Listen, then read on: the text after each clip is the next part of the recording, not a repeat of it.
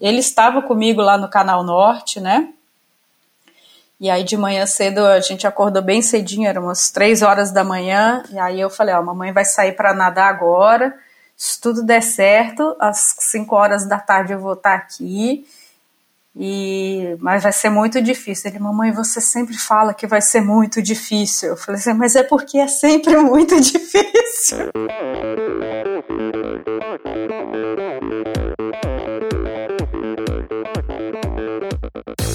Hi, this is Brett Sutton. Eu sou a Vivi Faveri. Olá, aqui é o Emerson Fizerben. Sou o Nicolas Sessler. Aqui quem fala é a Vitória Lopes. Aqui é o Thiago Drius. E esse, esse é o Endorfina Podcast. Podcast. Good luck to all this season.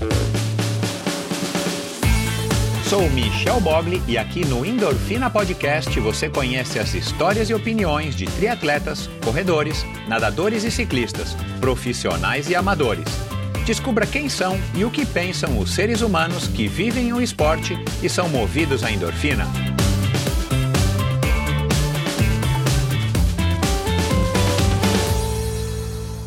Olá, seja bem-vindo a mais um episódio do Endorfina Podcast. Esse e todos os episódios são editados pela produtora Pulsante e esse episódio foi gravado nas instalações do estúdio. Se você busca algum lugar para gravar os seus podcasts, quer tirar agora no começo do ano a ideia de um podcast da, do papel e você procura um lugar, ou se você já tem um podcast e está procurando um lugar mais conveniente, um lugar eventualmente com um preço melhor ou eventualmente com uma qualidade melhor, entre em contato arroba estudioh.br, esse é o Instagram do Estúdio, e mande uma mensagem, arroba estudioh.br. Bom, seja muito bem-vindo, seja muito bem-vinda.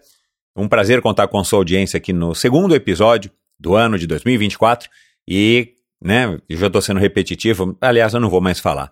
Cara, o episódio de hoje está incrível. Quero agradecer aqui a, a Bia Nantes, que é uma nadadora, é, é uma mulher é, que adora a natação, já teve o seu próprio podcast, o Swimcast, ao lado do Danilo, e foi ela quem me falou a respeito da Alessandra, e aí fui pesquisar e tal, já, já tinha quase que esbarrado com ela, através de vários outros convidados aqui do meio da natação, e então fiz um contato com ela no meio do ano, no meio do ano passado, um pouquinho depois, no segundo semestre, no começo, e aí ela estava para fazer uma travessia do Estreito de Gibraltar. A mulher não é brincadeira, não. E, e aí a gente esperou né, essa, esse momento, acho que não fazia sentido gravar antes, e finalmente deu certo no final do ano passado. Esse é um episódio ainda gravado em finalzinho de novembro, mas valeu a pena e foi muito legal conhecer a Alessandra. E uma história muito interessante, uma mulher com uma força de vontade absurda. E eu vou te falar, até parece é, ela faz até parecer que as coisas não são tão difíceis, os feitos que ela, ela já é, realizou não são tão difíceis quanto de fato são, mas eu tenho certeza que são.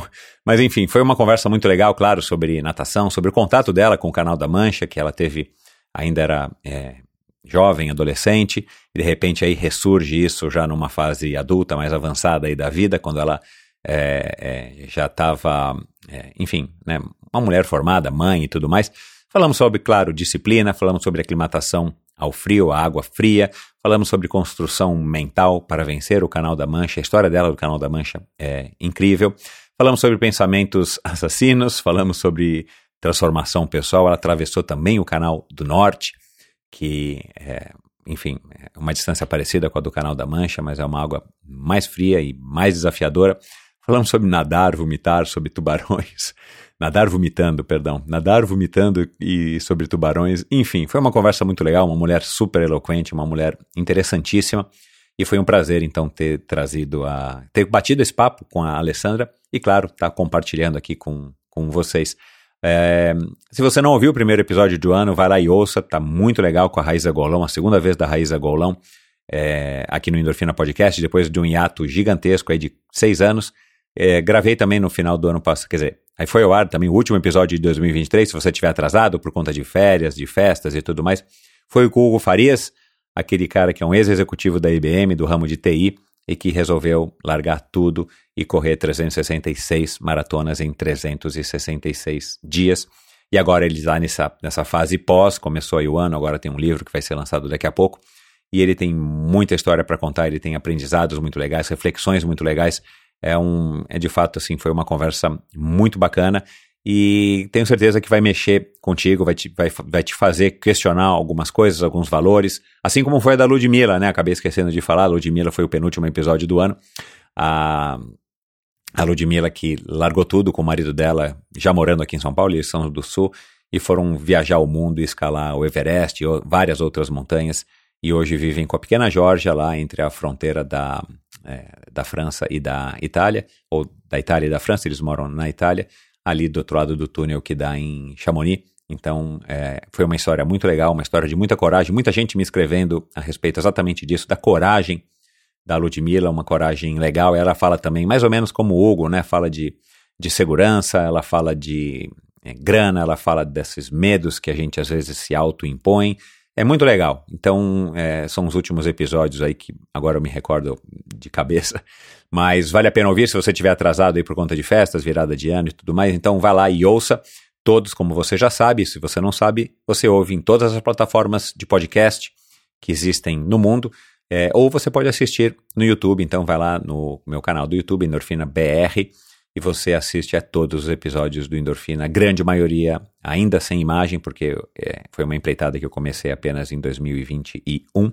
Mas é, se é a tua praia, se é o que você gosta, e no meu site endorfinabr.com você encontra informações a respeito de todos os convidados, você encontra os vídeos para todos os episódios do Endorfina lá embedados, que você também pode assistir então no meu site. E lá você informa também como você se informa como é, apoiar financeiramente esse projeto. Eu falei no, na edição passada do Endorfina começo de ano, né? Sempre bom lembrar. Se você acha que esse conteúdo está te trazendo alguma coisa de positivo, se você acha que ele está colaborando de alguma maneira com você, ou ele está te provocando a refletir, e você pode contribuir financeiramente, pense bem, se você puder e você, é, e você então puder e quiser, vá lá no endorfina.com, endorfinabr.com, perdão, e clique no botãozinho do Apoia-se, lá você vai ser direcionada para essa plataforma de financiamento coletivo e você vai poder se juntar a esse grupo de pessoas que decidiram ir além e apoiar o Endorfina financeiramente. E eu dependo sim desse apoio de você, dependo do apoio dos patrocinadores, como é, você já está acostumado a ouvir aqui no Endorfina. Então, muito obrigado pelo seu apoio. E se você já é, estiver ouvindo Endorfina, e claro, você está, porque senão você não estaria ouvindo essa mensagem você já contribui, contribui demais. E se você puder, então, espalhar o endorfina para mais e mais pessoas, você ajuda ainda mais. Então vamos lá. Falei demais. Vamos lá para mais um episódio do Endorfina Podcast com a Alessandra Sima, uma nadadora fantástica. Afinal de contas, quem é que não gosta de uma boa história, não é verdade? Minha convidada de hoje nasceu em Santa Maria, no Rio Grande do Sul. Filha de um militar da aeronáutica, morou em Florianópolis, Recife, Porto Velho, Rio de Janeiro e Brasília, onde se formou em comunicação social. Embora tivesse praticado natação quando criança, foi aos 12 anos de idade que aprendeu os quatro estilos. Representando o colégio que estudava em Pernambuco, foi vice-campeã regional dos 400 metros medley e 200 costas. Já morando na Ilha do Governador, no Rio de Janeiro, a dificuldade para conseguir manter-se nadando a fez parar com o esporte. Alguns anos depois, cursando a faculdade na capital federal, ela ingressou no polo aquático somente para voltar a ter contato com a natação. Em 2004, foi convidada a participar da sua primeira prova de águas abertas no Lago Paranoá e continuou nadando por mais dois anos até se afastar novamente. Em 2013, quando já morava com a sua família nos Emirados Árabes Unidos, voltou a nadar para se preparar para uma travessia na Turquia que acabou sendo cancelada. Entre 2015 e 2016, ela, que já praticava a corrida, participou de alguns revezamentos em provas de triatlon e algumas aulas de bike indoor. Juntamente com uns amigos, havia combinado de participar de uma prova de Ironman antes dos 50 anos. As três modalidades não couberam na sua rotina e ela então decidiu ficar apenas com a natação e entrar de vez nas travessias oceânicas em busca de realizar um sonho adormecido da adolescência: cruzar o Canal da Mancha nado. Quando em 2017 conseguiu uma vaga na lista de candidatos, começou a sua jornada de preparação. Naquele mesmo ano, então com 42 anos de idade, nadou o Estreito de Bonifácio entre a Sardenha e a Córcega. No ano seguinte, participou do desafio do Leme Pontal para em julho, depois de 16 horas e 24 minutos e 61 quilômetros percorridos sob condições totalmente adversas, finalmente chegou a nado na França, depois de ter partido da Inglaterra. Sonho realizado, porém, o custo físico e psicológico foram altíssimos e ela precisou de alguns meses para se reorganizar e desafiar-se novamente. escolheu nadar da ilha de Robben, na África do Sul, até o continente e participou da prova das 20 pontes de Manhattan. Depois de fazer as pazes com as águas frias, em 2022 foi a primeira brasileira a nadar o gélido Canal do Norte entre a Irlanda e a Escócia. Em 2023, nadou nada mais, nada menos do que o Estreito de Cook na Nova Zelândia, os canais de Catalina, Molokai e de Gibraltar. Conosco aqui hoje a quase psicóloga que se tornou comunicóloga, vencedora da travessia Batalha de Rande de 2022 e a segunda brasileira na história a conquistar a tríplice coroa da natação de águas abertas. Uma pessoa comum que ousou realizar feitos extraordinários. A santa mariense Alessandra Rossi Cima. Seja muito bem-vinda, Alessandra. Obrigada. Eu tá certo aqui esse currículo, esse histórico aqui? É, Robben Island, né? É. É. A, a ilha onde o, o, Nelson Mandela ficou preso por anos. Exatamente. É, é. Aliás, né, para fazer aqui essa abertura, eu tive, eu confesso que eu tive que dar uma olhada aqui no Google Maps para ver aí onde é que ficava é, esse Estreito de Bonifácio, uh, é, entender direitinho qual que é o canal do norte e tal.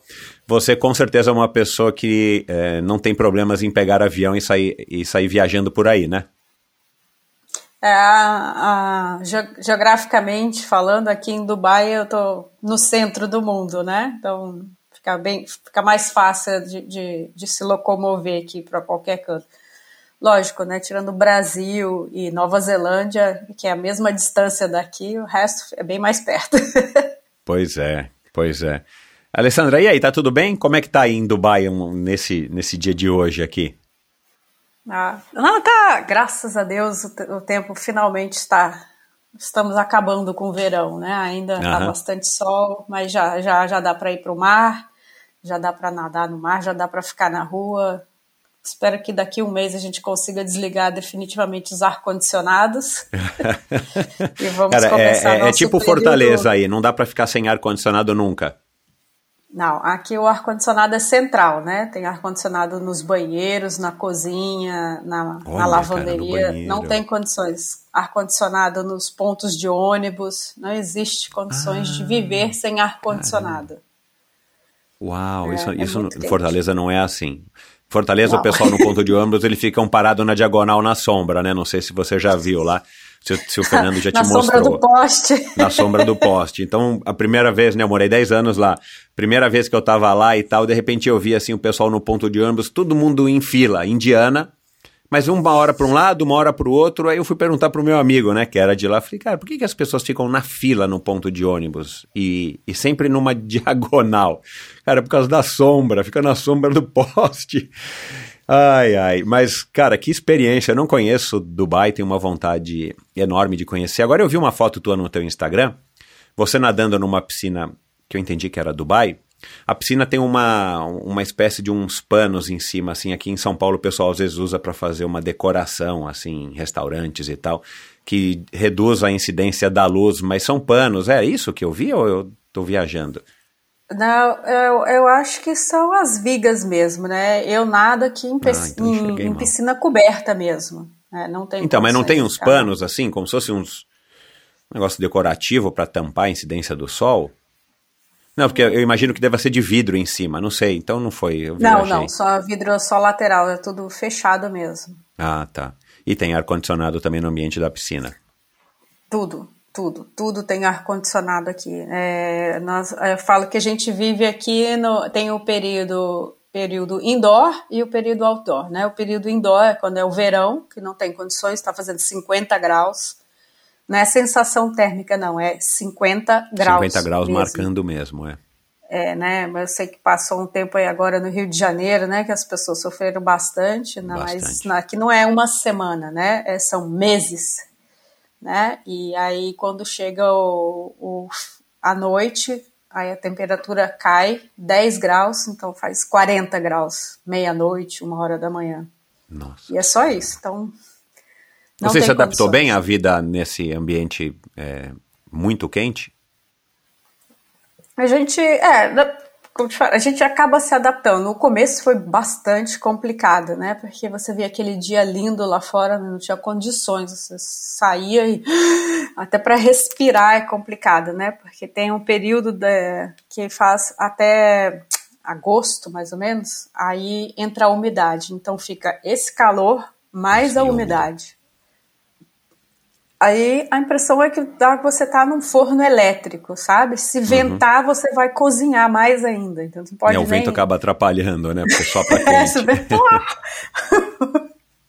não venta, não venta, que fica pior. É. Uhum. Então a gente fica E- esse período dentro de casa e aí depois agora novembro liberdade. Aí vamos aí até março, abril, ah, maio e aí começa a esquentar tudo de novo. De novo. É só para terminar esse assunto que é uma curiosidade, eu, eu vi um, um dia um programa sobre Singapura, e você morou em Singapura, né? Também vocês moraram aí durante um ano.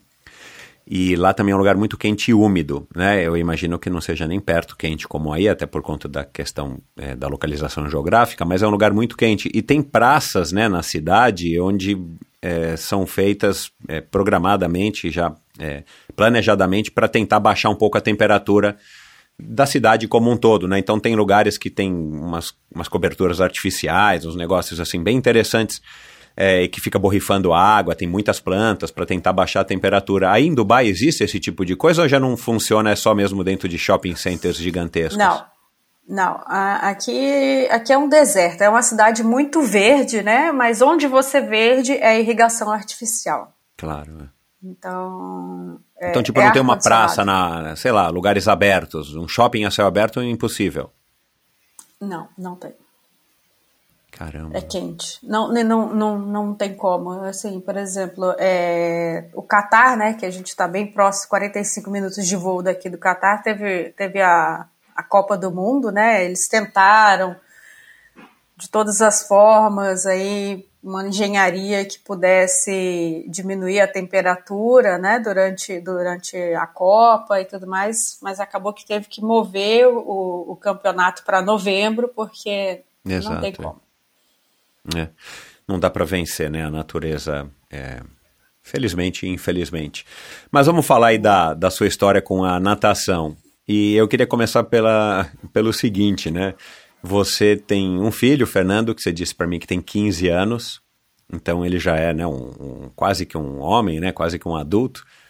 É, qual que é a reação rapaz. dele de um rapaz? Qual que é a reação dele de ter uma mãe que já realizou todos esses feitos e, e- e principalmente o Canal da Mancha, que é o mais conhecido, né? Eu, eu não sabia que tinha a travessia do Canal do Norte, vou ter que confessar, né? De Gibraltar eu sabia, de Molokai lá eu sabia e tal, mas o Canal da Mancha é o Everest da, da natação de águas abertas, né?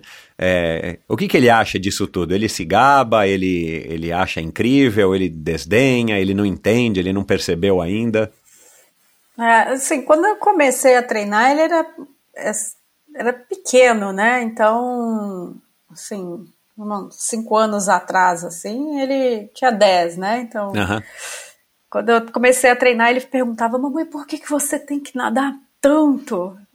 E aí eu falei, tentei convencê-lo, eu falei assim, "Mas a mamãe é uma sereia, entendeu? Eu preciso ir tomar banho. Preciso ir pra água. Eu preciso ir pra água para minha cauda crescer. Não, isso aí ele não tinha 10, ele tinha menos. Aí ele ficava olhando assim pra mim. Eu falei, ele vai me matar. Escutando isso. Eu falei assim, porque a mamãe é uma sereia. Ele, e eu? Eu falei, você é um tubarão menino. E o papai? O papai é um homem. Aí ele, peraí, tem alguma coisa errada. Como que eu- como é que eu saio um tubarão? É, Aí depois eu falei que era de outro planeta, e não sei mais o que. Aí ele viu que era sacanagem minha. Ele acha interessante. Ele nadou muito tempo, ficou. é, chegou a nadar até Singapura, né? Singapura eles levam muito a sério a natação lá, é, é uma coisa incrível. Eles vivem natação. Assim, a cada 5 quilômetros existe uma piscina pública, você paga 2 dólares é, e você tem acesso à piscina. E, e aí ele chegou lá na escola, o pessoal colocou ele no. colocou ele no. na squad, e a squad lá chamava OG é, 2024, que era assim, ó, Olympic Games 2024. 2024. Estava preparando os meninos para ir para as Olimpíadas. E eu, aí eu acho que foi demais. Né? Ele tinha 10 anos e estava treinando todos os dias. O pessoal queria forçar uma barra para ele treinar sete vezes por semana. Uau! Ah, aí ele desistiu. Até que uma hora que ele chegou assim: Mamãe, eu faço isso para te agradar. Eu falei: Então para. Né? Ai, que não, legal que ele foi é assim. sincero nesse ponto, né? Que legal. Ele falou, eu faço para te agradar. Eu falei, não, então se você faz, faz uma coisa que você goste, né? Exato. Falou, eu, jogo, eu gosto de jogar futebol. Eu falei, então vai jogar futebol. Exato. E que bacana. Ele tre... ah, aí ele desistiu de nadar e chegou aqui e tentou um, uma, um período fazer o polo aquático, né? Aí mas não tinha uma turma boa assim do, é, da idade dele, ele treinava com os menores. Aí, aí foi de vez pro futebol. Uhum. Agora ele é goleiro. É, eu, eu, tenho, eu tenho duas meninas, né? E, então eu não tenho a própria experiência, mas eu vejo pelos pais, pelos amigos meus que são pais e tal, é difícil escapar do futebol, né? Para os meninos nessa idade da infância, começo da adolescência, porque futebol acaba impregnando. É, a, a, vida deles, né, como um todo, por causa dos ídolos, por conta dos times, dos pais, normalmente. Agora, uma, uma, uma outra curiosidade, né, é, quando ele te tira do sério, imagino que ele deva te tirar do sério algumas vezes por dia, né, é, você usa de repente um, um, um, artifício tipo desses, dessas que algumas mães sacam assim do bolso, tipo, olha, o Fernando, não adianta você ficar me atazanando, porque eu tenho uma paciência. Você sabe que eu nadei 16 horas no canal da Mancha, né? Então, assim, não adianta você achar que você vai me tirar do sério, porque eu, paciência eu tenho. Rola alguma é, coisa não... assim? Rola. Se eu aguentei ficar 16 horas nadando no canal da Mancha numa água fria horrível, bom, pode ficar tranquilo que você é. não vai me tirar do sério. Ah, é, mas ele consegue, viu? Nossa Senhora, eles têm a manha. Parece, é. eles são cirúrgicos, né? mas ele é um bom, menino muito tranquilo. Que bom, Graças que a Deus. bom. Que bom. Você conhece a Bovem? Há mais de uma década, a Bovem gerencia projetos e negocia a entrada de novos clientes no mercado livre de energia. Com uma equipe experiente e muito bem preparada, a Bovem se compromete com os bons resultados, atuando através de escritórios espalhados pelo Brasil. Descubra as vantagens de ser livre e saiba se sua empresa também pode ingressar nesse mercado, que agora em 2024 está disponível para mais de 100 mil novos consumidores. Você pode economizar até 30% nos seus gastos com energia. Seja livre, informe-se e saiba mais acessando o site bovem.com.br. Bovem, energia que inspira.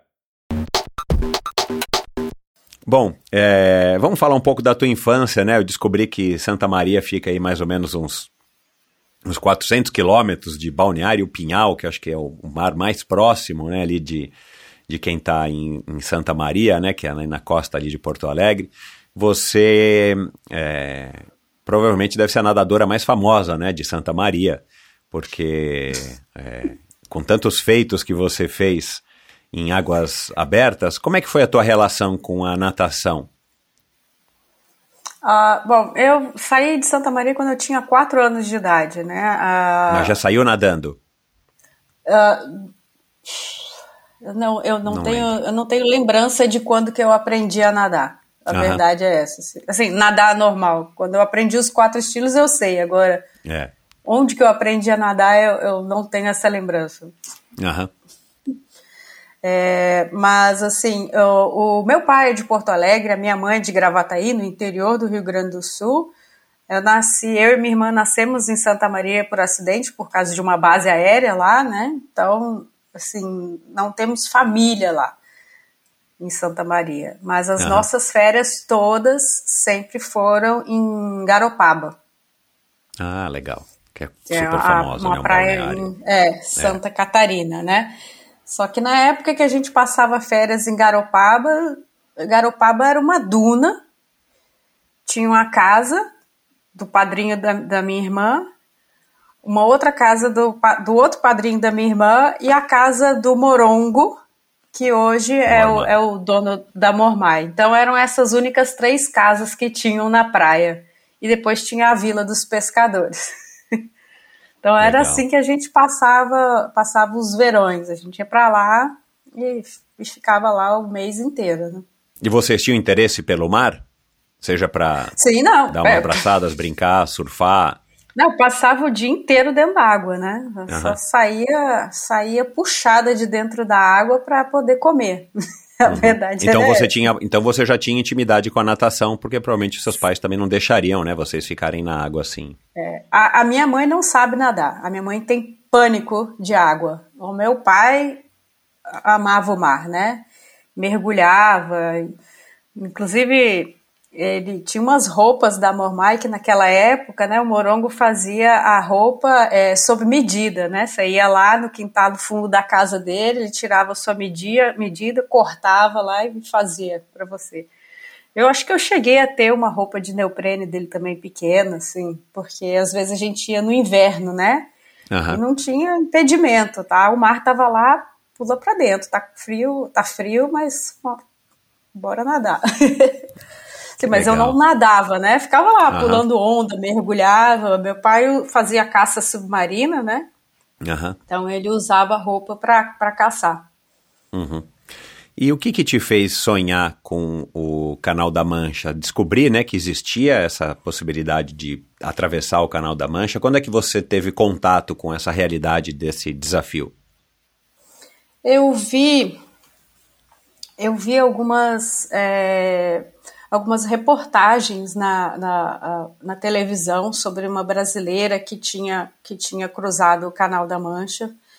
É, e, e depois via e eu fiquei assim impressionada com, com ela passando aquela aquela gra, aquela na verdade aquela época eles usavam uma uma gordura mesmo animal era uma coisa enorme assim sabe ficava alto Aham. e ela dentro daquele barco à noite eu fiquei meu Deus Você lembra que quem era? mais- Ai, eu não sei, isso era eu acho que no 85, eu não- agora eu não sei quem Aham. é. Eu não consigo lembrar. Eu sei que eu fiquei assim, meu Deus do céu, eu, eu quero nadar lá, eu quero fazer isso. Mas também achava que era uma coisa assim, que era para pessoas nível atleta olímpico, sabe? Alguém assim quase as- quase realeza, assim, não Aham. era para não era para mim. E e assim ficou adormecido, né? É, bom, né? Na, na nossa adolescência não tinha o advento da internet, que hoje você vai lá e você acha tudo, né? Tudo por ou televisão ou por, por, ou por revista, né? Então não, não tinha mais acesso a nada disso.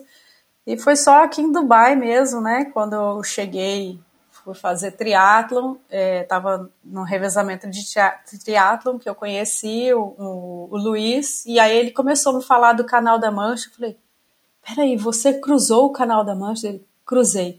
Eu falei, me conta, como é que eu faço para chegar lá? E aí ele, não, tem que fazer isso, isso, isso, aquilo. Você acha que eu consigo? Ele consegue. E, é, e aí a gente estava nessa, nessa, nesse revezamento, né? E eram duas equipes separadas, nós dois tínhamos feito a natação e a gente estava esperando o nosso grupo voltar da bicicleta. E foi o período da bicicleta que ele me convenceu que eu podia cruzar o canal da. Caramba, meu. Quando acabou o triatlo lá, que a menina terminou lá, correu tudo certinho, eu já estava lá. É isso, chegar em casa, vou mandar e-mail para os pilotos e é pronto. tá resolvido o meu problema. E, e, e, aí- e todos esses anos, né, de você ali ve- vendo essa reportagem na televisão, até 2000 quando isso? 2013, 2015, né, mais ou menos. Você estava fazendo triatlo, né, 2015, mais ou menos é. 2015, é, 2015 e 16. É. Você nunca mais ouviu falar do Canal da Mancha, assim, que você se recorda de, de algum feito, de alguma pessoa que atravessou? Você não se interessou em comprar o livro da Renata Gondi? Ah, eu já, já, já, eu já estava aqui em Dubai, né, em 2011 e bom, a Renata Conte foi em 2000 e Ah, eu não vou lembrar aqui agora, não, mas acho que foi bem, foi bem antes, é. Foi antes, né? É, pois É, foi uma coisa que é, foi uma coisa que, que me eu lembro da reportagem quando ela tinha é, quando ela tinha falecido lá também, isso foi um choque. E mas foi uma coisa que ficou adormecida depois, assim. Falei assim, ah, não, não é pra mim. E sabe quando você deleta? Você, ah, Sei. não, E esses anos eu todos até aí, que eu citei aqui no começo que você me disse, né, que você foi campeã regional lá em, em Pernambuco, lá em Recife e tal. A tua relação com a natação, como que você descreveria assim? ah, Você é, não foi uma preciso- dessas super nadadoras de nadar 15 mil por dia, mas você sempre queria voltar para a água, né? Você até parou eventualmente por algumas dificuldades, mas você sempre tinha esse, essa vontade de voltar a nadar. É, eu preciso estar na água. Quando eu treinava, quando eu treinei lá em Recife, eu treinava, eu fazia o meu treino, fazia o treino do, do, do pessoal mais velho, e aí às vezes a minha, tinha que esperar minha mãe me buscar, ela estava levando as meninas do balé alguma coisa, eu ainda ficava no outro treino que era do polo aquático. Porque para mim nunca era, nunca era demais. Se eu pudesse, eu passava o dia inteiro nadando. E o que, que você via na natação que, que te dava essa vontade? Você consegue identificar? me acalma. Eu não sei, é, é- é o meu ambiente, assim, é, eu, eu, fico feliz dentro da água, me sinto, é, é onde eu consigo organizar minhas ideias, eu, onde eu penso na- nas coisas que eu tenho que fazer, é, é isso, eu acho que é, é, meu, é o meu período de meditação, de introspecção. Um Que período para mim. É, a natação tem isso, né? A natação, acho que teve um, acho que foi a Thaís Santana que está se preparando, né, pro canal, é, que ela É. falou que a natação ela não consegue não pensar em nada, mas acho que quase todo mundo é unânime em dizer que na natação a cabeça pode ir, né, aonde você quiser, dar umas viajadas, né? Tem gente que inclusive é, declaradamente não gosta de nadar porque a cabeça fica a milhão, porque você não tem muitas outras coisas para fazer, né, a não ser ficar olhando para o azulejo. E, e isso acaba às vezes atrapalhando, né? Você, você gosta dessa sensação da água e, e, e de estar em contato com seus pensamentos e, enfim, e dependendo do dia, dependendo do E momento, de não você pensar vai em nada viajando. também.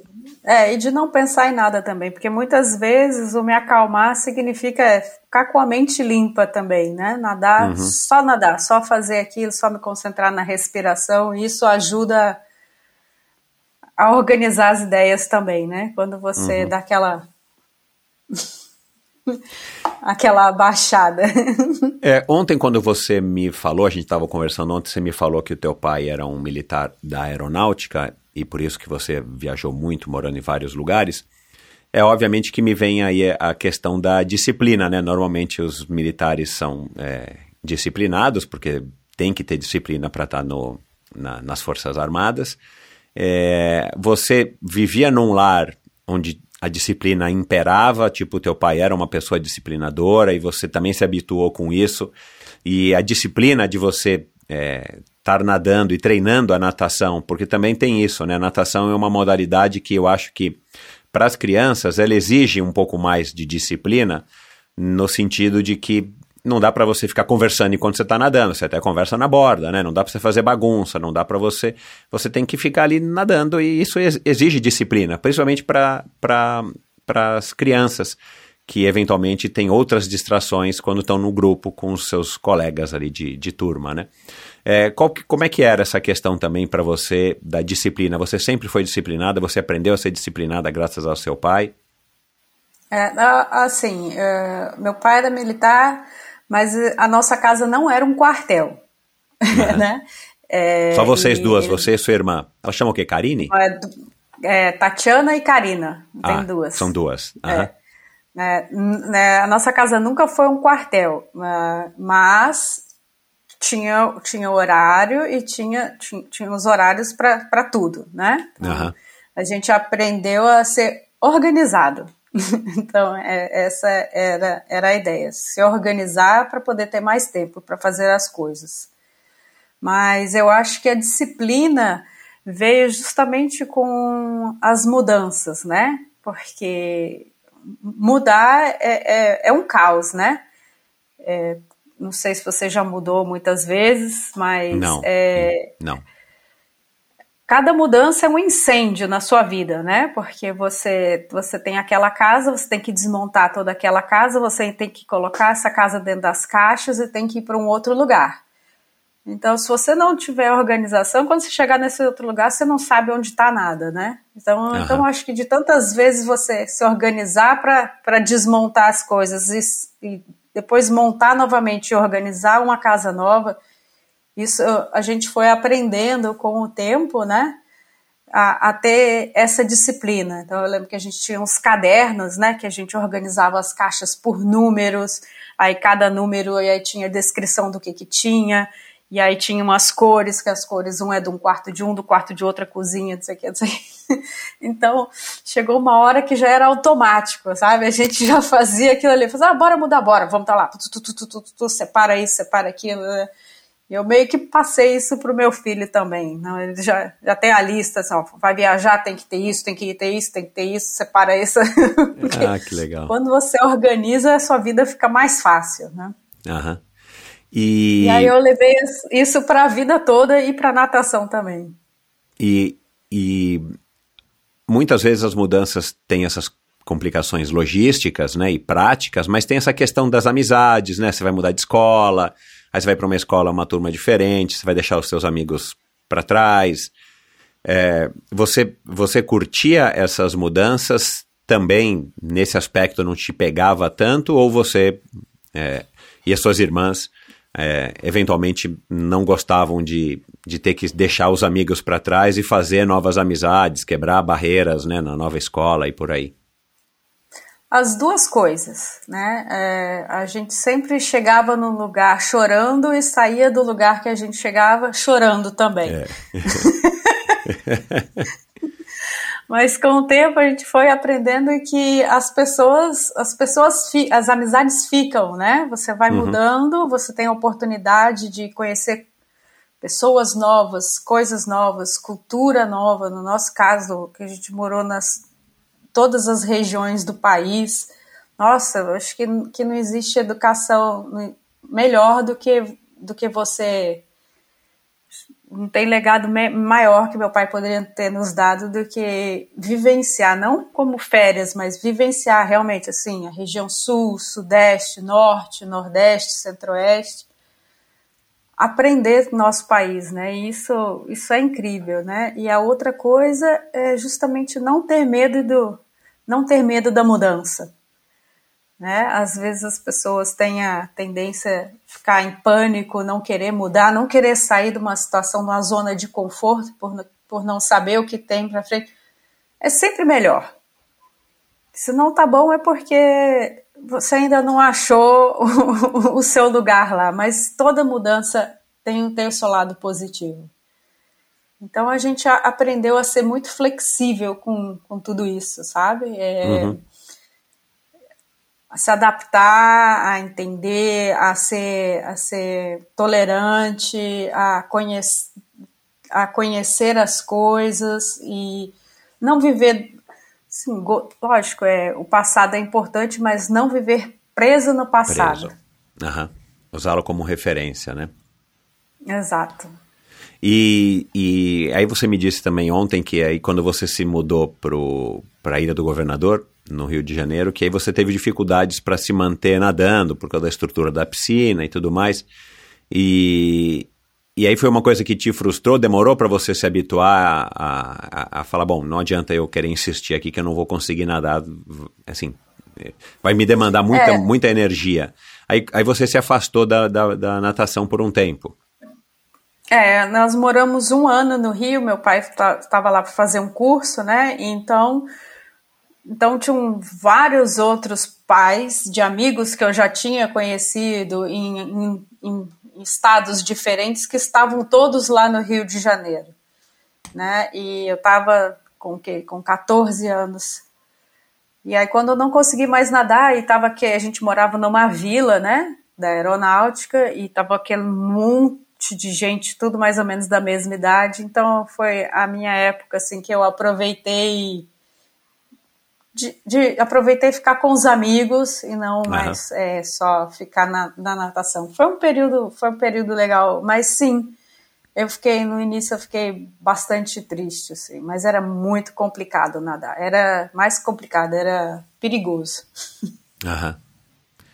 E aí quando você Aí você decidiu fazer psicologia, né? Fala um pouquinho disso, né? Você decidiu cursar psicologia, fez psicologia em, em Brasília, né? Acho que três anos. Depois você resolveu mudar de curso. Como é que foi isso? É, é, eu passei para univers, é, na faculdade, é, para a Universidade de Brasília com 17 Por que Brasília, anos. Alessandra? Foi mais uma vez meu pai foi transferido para Brasília, Ah, tá. né? Na- Nós do, do Rio, de- do Rio de Janeiro, nós moramos dois anos em Porto Velho, em Rondônia. E Uau. aí eu já estava no terceiro ano e, e aí fiz vestibular para psicologia e, e aí foi transferido para Brasília. Fomos para Brasília lá. Eu tinha 17 anos, muito nova. É, eu acho que devia ser proibido alguém entrar na faculdade de psicologia com 17 anos. Não tinha maturidade alguma, entendeu? Você, 17 anos você nem sabe quem você é direito, você vai querer estudar psicologia para saber como é que são a cabeça dos outros, sabe? É, eu achei muito pesado. Então, com três, três anos, eu falei, não, não, eu preciso sair daqui porque eu, não, não tá ficando bom para mim. Mas você Não é insistiu, isso. né? Porque não é que você largou nos primeiros seis meses, né? Você Não, permaneceu eu três insisti. anos. É, eu insisti mesmo. Até que no terceiro ano é, de psicologia, você já começa a fazer um- um- umas matérias que é- são técnicas de entrevista, né? Psicopatologia 2, 3. Então, começa a ficar muito pesado. E, aquilo ali foi demais para mim. então, eu realmente eu acho que eu não tinha maturidade nenhuma para fazer aquele curso. Talvez E você hoje escolheu- eu acho. É, é diferente, né? Quando a gente, enfim, quando a gente já É. passa dos 30 é outra história. E aí você resolveu cursar, então, comunicação social. Isso. Aí eu, aí eu, eu fiz o. Meus pais foram para o Rio. Eles moravam em Manaus nessa época, né? Eu fiquei em Brasília, eles foram para Manaus, eu fiquei lá os outros dois anos. E quando eles se mudaram para o Rio novamente, eu prestei concurso, é, prestei é, vestibular para o Rio e aí fiz, o, e fiz faculdade de comunicação lá no Rio. Aí Ah, depois legal. transferi para a UNB de novo. voltei para a UNB um ano depois, eu voltei para a Caramba, UNB. sempre só que mudando, agora- né? É. Estou falando, é assim, é sem medo de ser feliz. Vambora. Se não tá então, bom. então essa tua, essa, essa tua é, residência em Dubai é, desde 2011 é um lugar onde você mais ficou até hoje na sua vida, pelas minhas contas aqui. É, bateu o recorde agora, sim. É. Né, tudo bem que teve um hiato aí de um ano em Singapura, mas aí vocês voltaram para Dubai. Não, com certeza. É, a nossa média era de dois, três, dois, três a dois anos né, em um lugar. Caramba, meu. Diferente isso, hein? É. Mas é, é, é ruim, mas é bom. É bom, mas é ruim. minha filha que falava isso, minha filha mais velha. É ruim, mas eu gosto. Ai, É. ai. Bom, e aí você estava aí, é, é, é, você chegou a, né, aí, começou a, a nadar, aí você já corria, fez uns revezamentos com seus amigos lá e vocês combinaram de eventualmente fazer um Ironman antes dos 50 anos, né? Aí você voltou atrás e resolveu mergulhar de, de vez, literalmente, metaforicamente, na- nas travessias. É, ai, Sônia e Fernanda, me desculpa. Calma, nós vamos falar do Iron Man ainda. Calma, calma. É, que você disse que eles já fizeram, né? Na, na- em, em Cape Town, né? Não sei, em Cape Town. Foi, foi. Mas Não, é, foi- é. aí o, o, o Luiz te falou que tinha atravessado o Canal da Mancha. Aliás, eu vou entrar em contato com ele é, já hoje, inclusive. É, eu, eu não sabia que ele tinha feito, né? O Luiz, para quem não sabe, o Luiz Pardini, Pradines é, é um amputado, né? Que nadou aí o Canal da Mancha, um amputado da, de uma das pernas. Mas enfim, aí ele, durante essa etapa do ciclismo, num determinado triatlon aí em Dubai, ele te convenceu de que daria para você é, tentar fazer o Canal da Mancha. E aí você começou. entre você sair desse triatlon, chegar em casa, contar isso pro Fernando, pro teu filho, sei lá, e, e você é, conseguir a vaga, demorou quanto tempo? Ah, muito pouco. Ah. Eu acho que naquele, é, naquele, naquele, nossa, era novembro. Eu acho que antes de dezembro eu já, eu já estava inscrita. Caramba, que Foi, sorte. foi hein? muito rápido. Eu cheguei e, e, e aí comecei a perguntar para ele como é que eu fazia e ele falou: ó, tem, tem essas duas associações aqui. Você tem que falar com esses pilotos, você tem que mandar e-mail para os pilotos e perguntar. É, é a única, e aí ele me falava assim, me falou assim, só tenha em mente uma coisa. Não aceite nem o slot número 3, nem o número 4. No máximo, número 2. Porque se- senão a probabilidade de você não nadar na sua janela é muito grande. Aumenta. ok. É. E foi assim, eu mandei um monte de e-mails, né? E aí fiquei esperando a resposta. E o que que teu marido achou? E- Você não avisou ele? Não, lógico que eu avisei. Ele falou, é isso mesmo? Não, ele, ele, assim, ele já tá, nessa época, ele já estava, já, já estava sabendo que eu ia fazer o Bósforos, né? Que a gente, que- então, ele já, já- ele já começou a ver o, Essa a transformação. tempestade se, a tempestade se forma.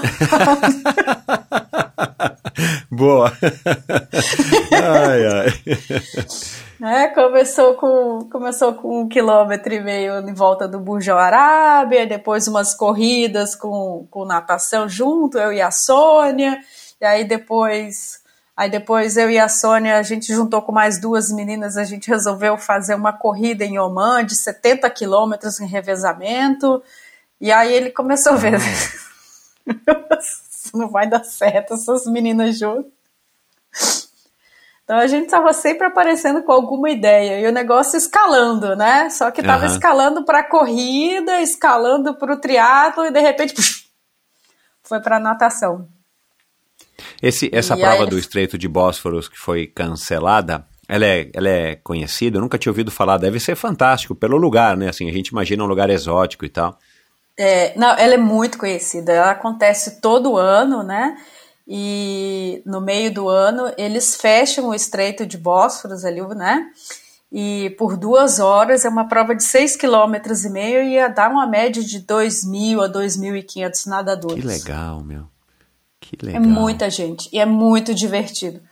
Porque E não você é escolheu pela de- proximidade geográfica? Você escolheu porque era que estava mais, pró- mais próximo, assim, é, em questão de não, tempo? É, é, é, é porque, é, as minhas escolhas assim são sempre por lugares interessantes, né? Que tem alguma parte histórica. No caso ali, né? Istambul, metade da cidade fica na Ásia, outra metade fica na Europa, Na né? Europa, E é, é. justamente nesse estreito que acontece Que legal, o né? nado. Você nada da Ásia para a Europa. São só Ah, são tá. seis quilômetros e meio, mas você realmente sai de um continente e chega no outro.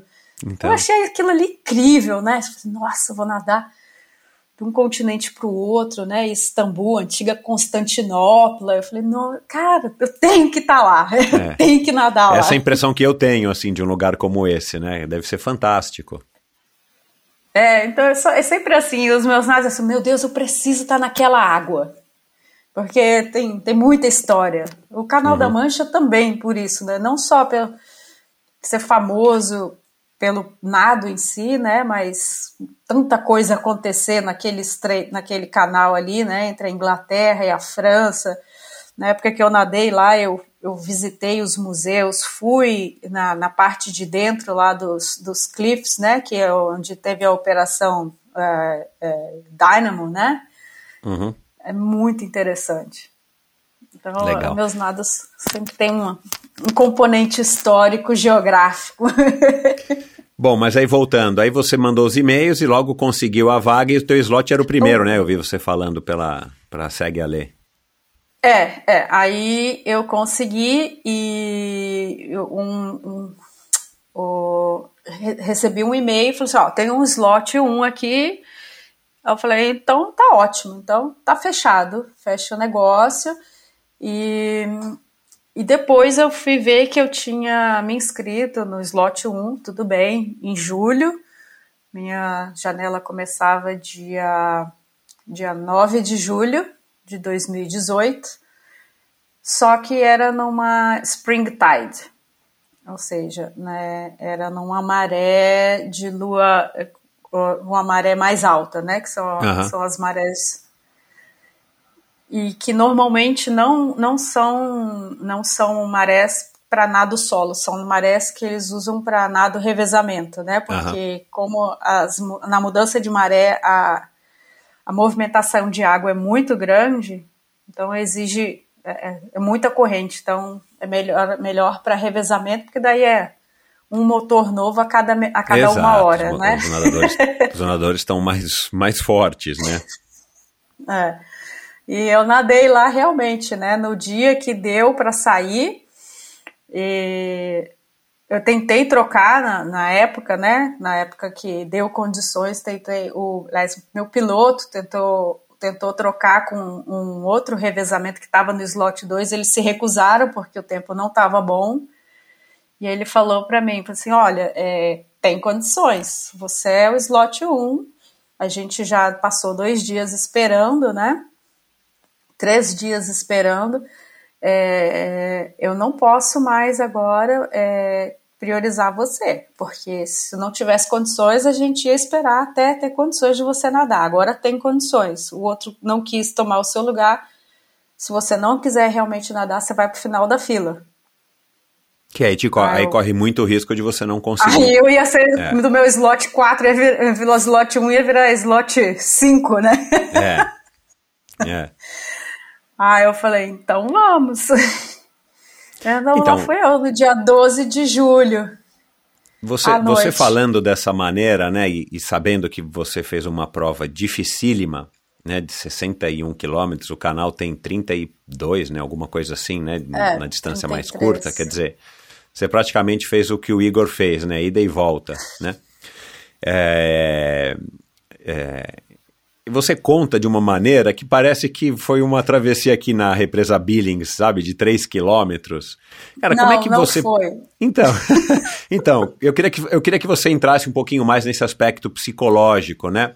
Assim, cara, é, muito nervosismo, você estava tranquila, é, tinha gente da tua família lá para para te tranquilizar, porque nessas horas a gente precisa né, ter algum tipo de suporte, de alguma maneira, para você enfim, para você se sentir mais confortável, já que você está indo de fato para a guerra, né? Ali é uma situação mesmo.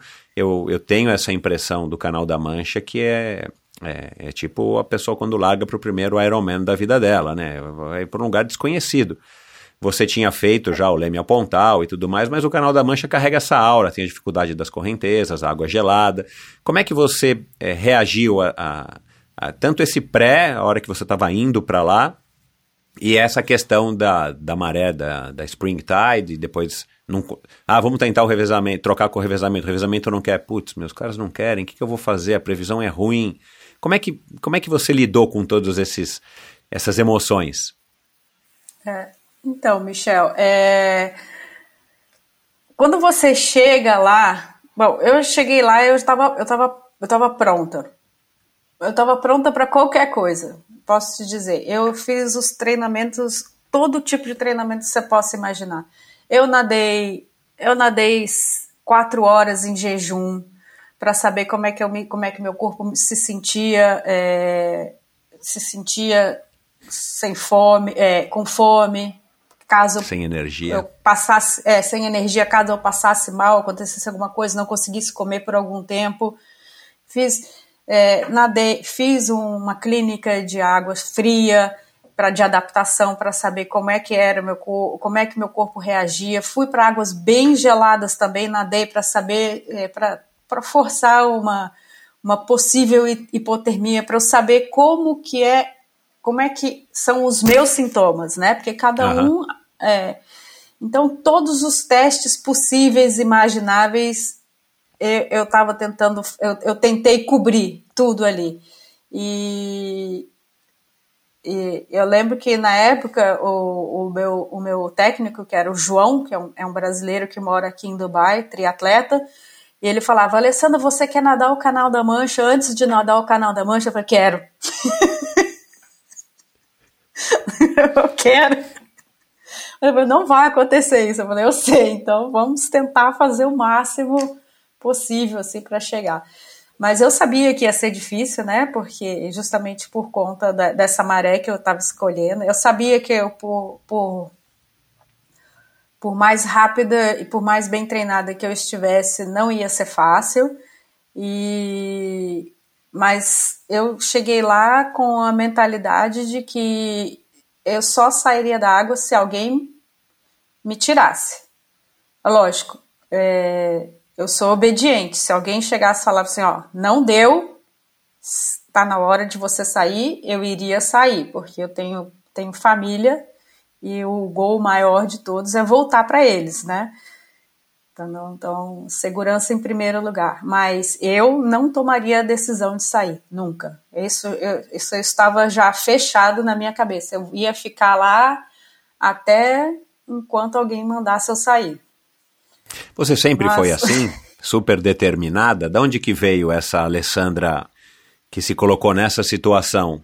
Onde há risco, de fato, né, de, de você eventualmente até morrer, mas assim, de você ter pois problemas. É, mas aí são né? riscos, riscos calculados, exatamente. Calculados, Se exato. é que existe, né?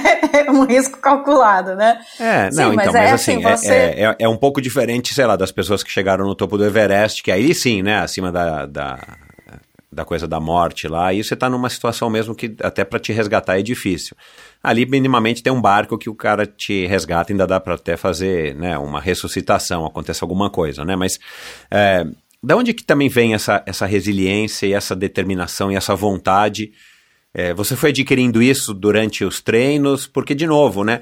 É, já passaram por aqui pessoas que, que fizeram o canal da Mancha, né? Sei lá, vamos dar um exemplo aqui do Igor ou, é, sei lá, é, outras pessoas que passaram por aqui.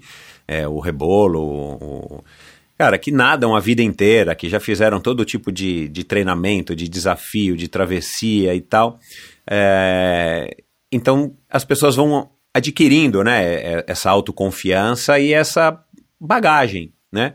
Você tinha uma bagagem, mas não é uma bagagem de um nadador que nadou a vida inteira, que tal. Não. É, mas você de repente resolve, né? Aliás, esse filme Naiad, que você já deve ter assistido, né? Isso deve ser o best-seller aí. O... Não assistiu? Eu da Diane Nayar. Mas, é, mas eu tenho algumas ressalvas em relação Exato, não, tem várias ressalvas, não, tem várias ressalvas. Eu li lá do Munatones, as coisas e tal. Mas, ah. mas eu digo assim, não, mas o, o, que, o, que, o que a gente vê no filme, vamos tirar, vamos fingir que ele é uma ficção, tá? Mas o que a gente uhum. vê no filme é que, pô, ela é determinada, ela é resiliente, ela é cabeça dura, né? Acho que a gente pode dizer que ela foi cabeça dura, né? né? Em tantas tentativas e e querer fazer isso depois dos 60 anos de idade, tendo ficado tanto tempo sem nadar. Mas é, a gente consegue entender, porque ela já tinha tido um, uma, uma vida pregressa até os 30 anos, onde ela fez feitos incríveis, né? E tinha inclusive tentado atravessar o canal, é, o canal, de Cuba até a Flórida. Você era relativamente nova com relação a isso, né? O que, que o João, teu treinador, falava, o teu marido, os teus amigos? Quem que era essa pessoa também que ia no barco que você confiou, né, mais ou menos entre aspas, aqui a tua vida. Olha, então se você falar para mim, sai, eu vou, te, uhum. eu vou te obedecer. Como é que foi essa construção?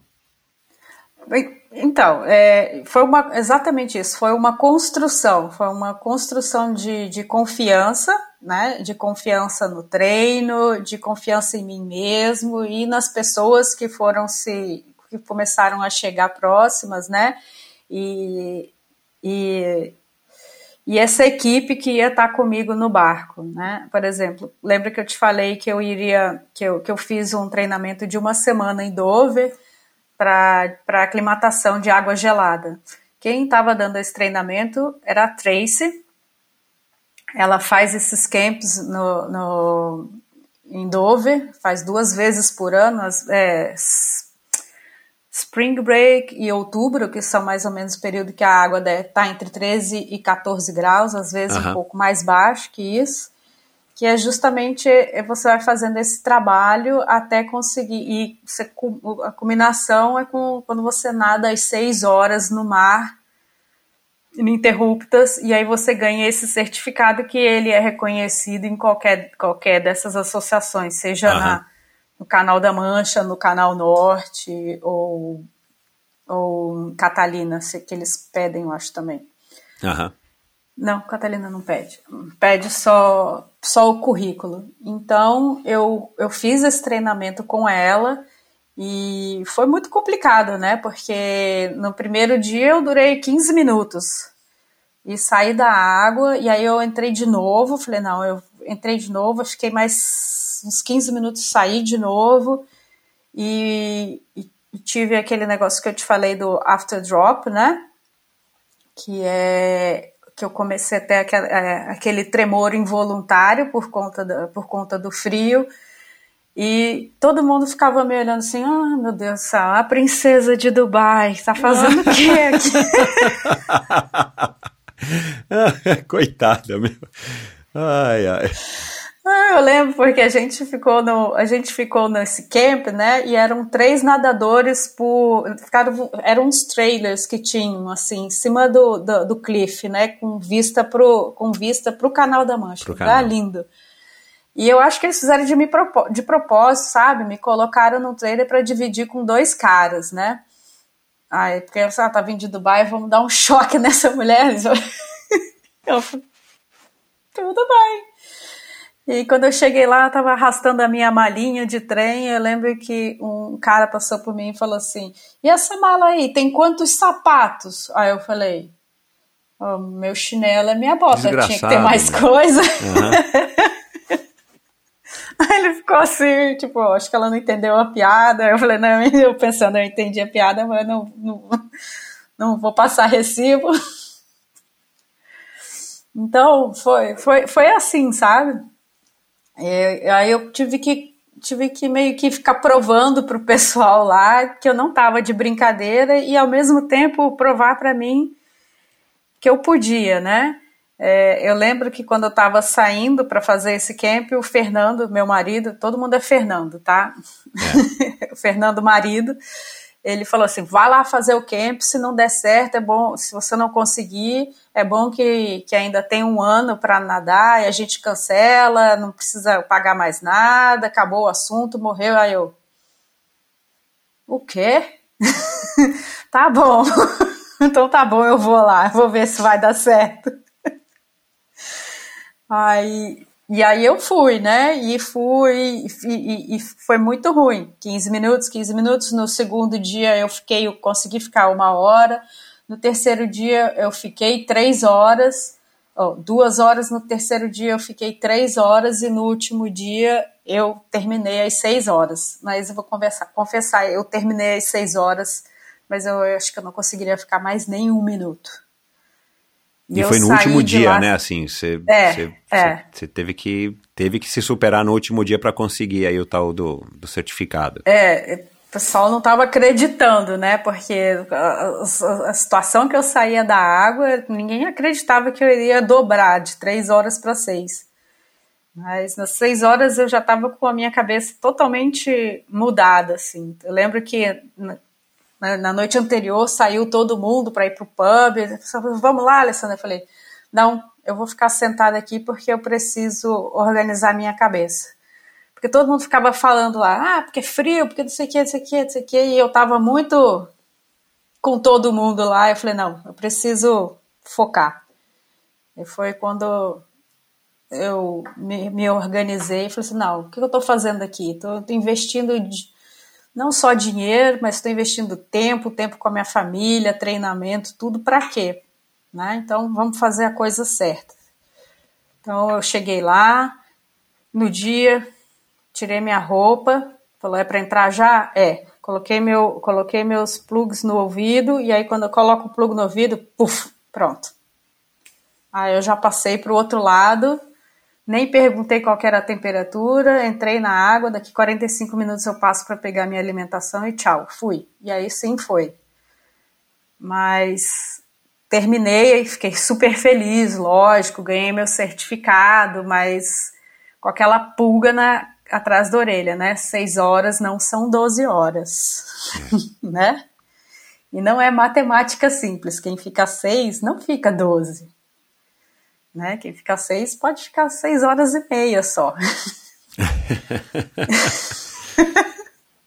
E aí, o que, que você fez? Você voltou para Dubai, foi falar com o João, o que, que você fez? Eu, não não eu tem como nadar Antes- aí numa situação fria, né? Esse é outro, essa outra encrenca gigantesca, cara, que você é, teve É, que lidar, o que né? aconteceu, eu, eu tive um one-on-one com, com um cardiologista que estava lá, que é, o, que é o recordista até hoje, a pessoa mais, é, de mais idade que cruzou o Canal da Mancha, ele cruzou com 73 anos, Uau. é um sul-africano, e, e eu tive um one-on-one com ele, e ele falou assim, Alessandra, é, eu estou impressionado com a capacidade que você teve de se adaptar, até por conta da situação de Dubai, né? Você está vindo de um lugar onde a- as temperaturas do ar e da água são elevadas, você não está treinando em água gelada, e o que você fez em uma semana é, é admirável. Agora, eu tenho duas opções para você. Ou você manda um e-mail para o seu piloto e tenta mudar o seu nado de julho para setembro, porque daí talvez o Canal da Mancha deva estar uns 2 graus a mais. Tipo, deve estar entre 18 e 19, né? Que faz toda a diferença. Opa, faz. Qualquer ponto, qualquer coisa faz uma diferença danada. A verdade é essa. Falou assim, ou você vai ter que engordar. Porque do jeito que você tá agora, não tem condições. Você ficou seis horas, é, e foi pura é, força mental. Agora vai chegar uma hora que isso não vai se sustentar. Se você, ele falou, se você tiver, tiver que largar à noite, por exemplo, são seis horas que você passa a noite, quando amanhecer o dia, que é o horário mais frio, você já vai ter gasto toda a sua energia e você não vai mais para lugar algum. É. Então, aí foi que eu te falei, você não pode contar com a sorte, você tem que estar com isso coberto também.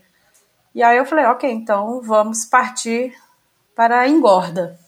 Mas é uma engorda consciente, né? Você também não pode É. chegar lá no último mês e engordar 5 quilos, porque senão 5 quilos que você não estava acostumado a dar, que você vai ter que carregar nas costas. Exato. é. Então foi um. E foi muito complicado, né? Porque o treino começou a se intensificar mais, eu estava gastando mais e não conseguia, não estava conseguindo nem repor direito o que eu estava gastando, né? Aham. Chegou um ponto que eu estava perdendo mais do que, do que ganhando peso. Aham.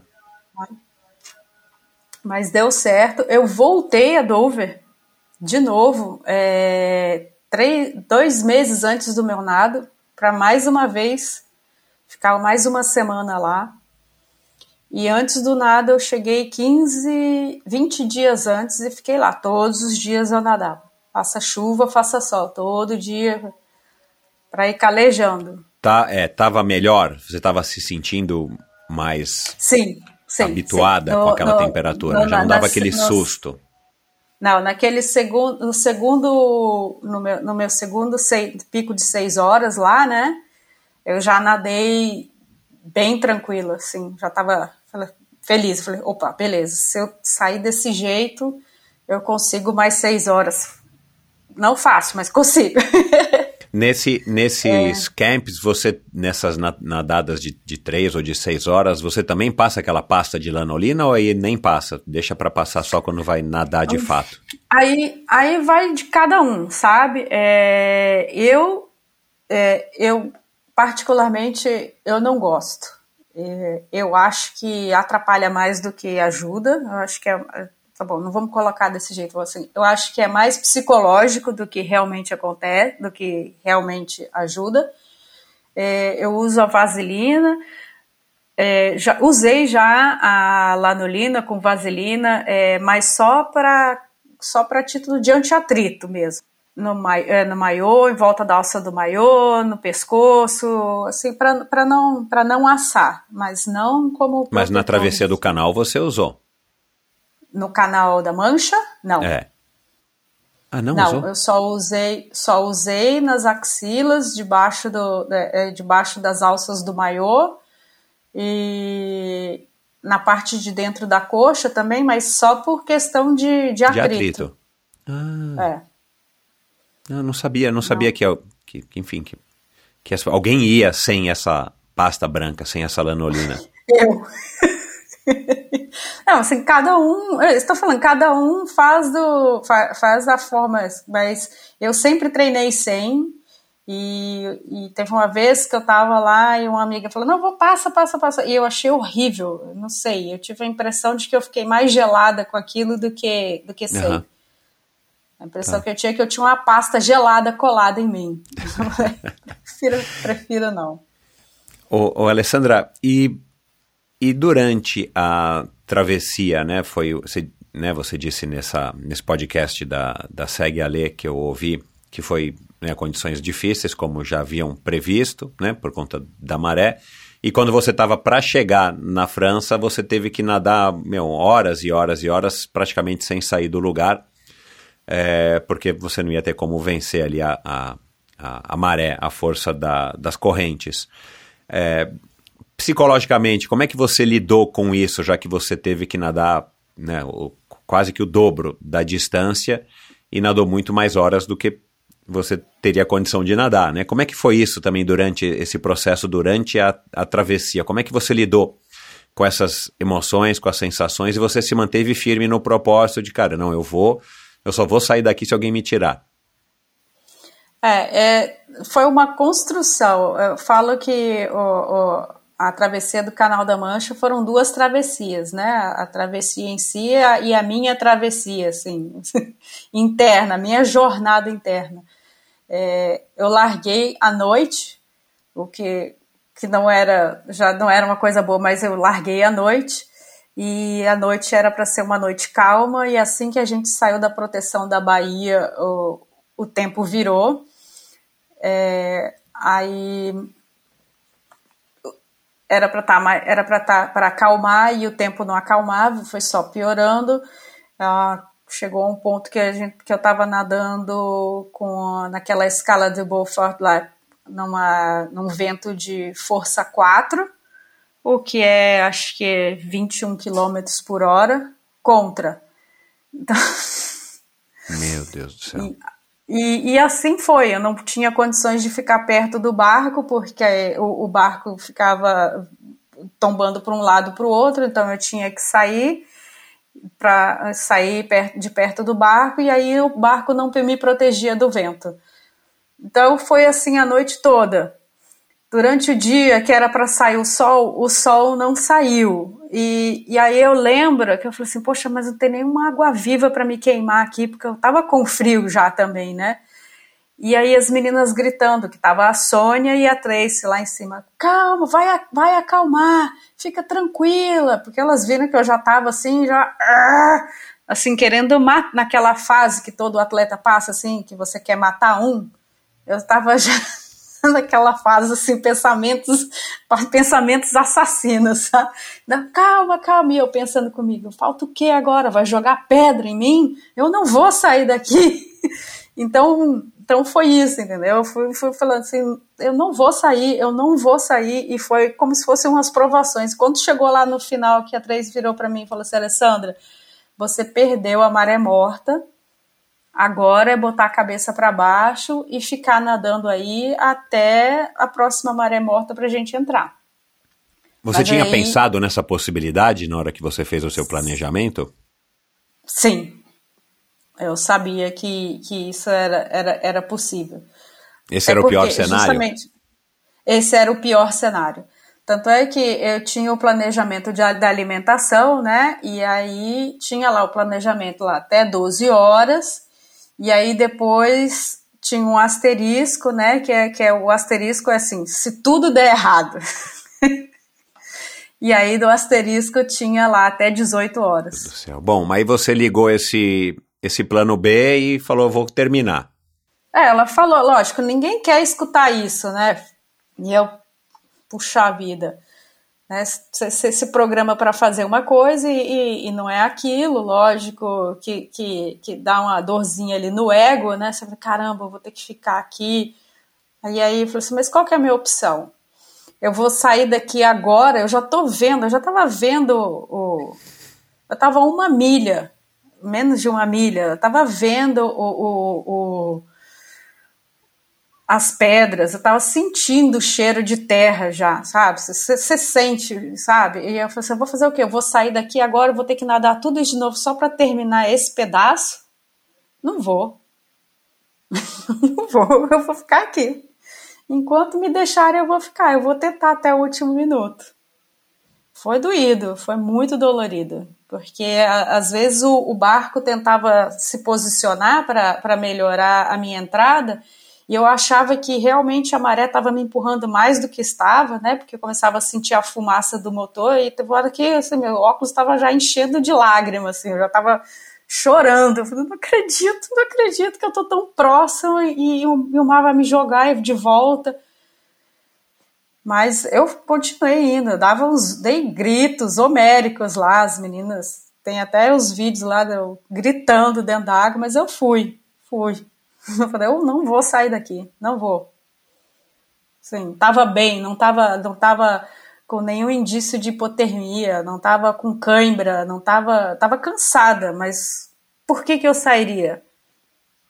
Só porque tá difícil? Não.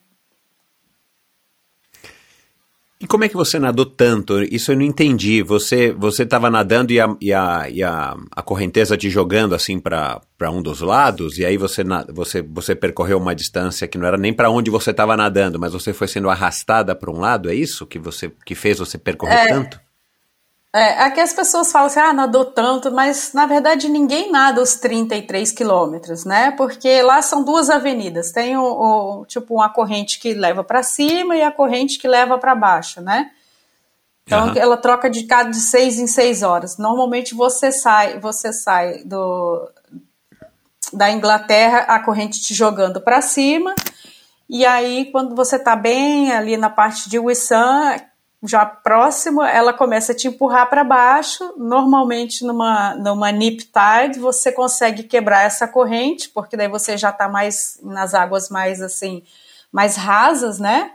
E aí ela vai te empurrando e você, pum, chega na costa. Uhum.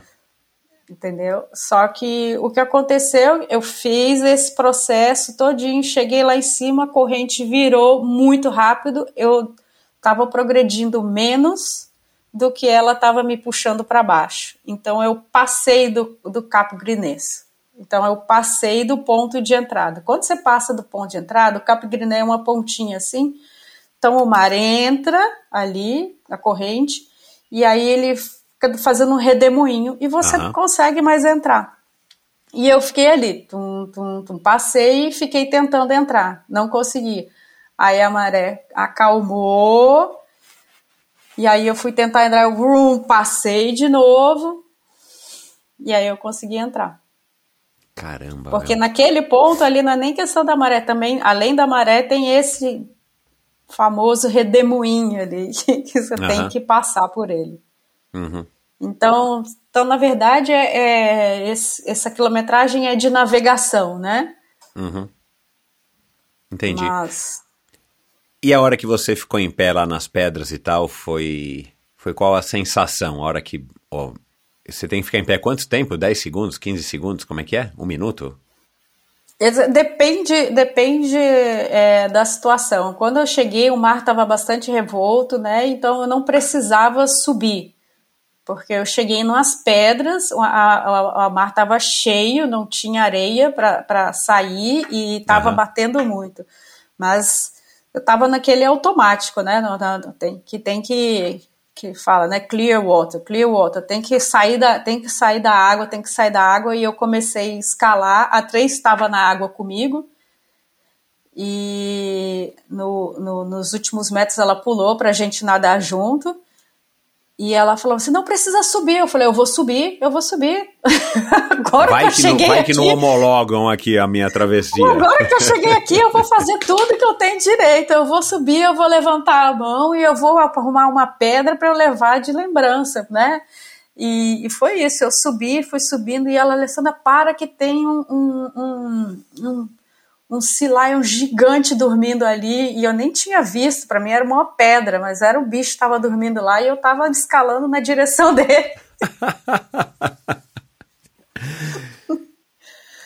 Aí eu fui, levantei, fiquei lá, saí, mergulhei também fui procurar as pedras. Ela, o que, que você está fazendo? Eu falei, preciso de pedra, preciso de pedra para lembrar, porque eu nadei tudo isso só por conta dessa pedra. Aí a gente foi lá, encheu, tem até uma foto dela com a barriga cheia de pedra, que a gente encheu as, o maiô de pedra.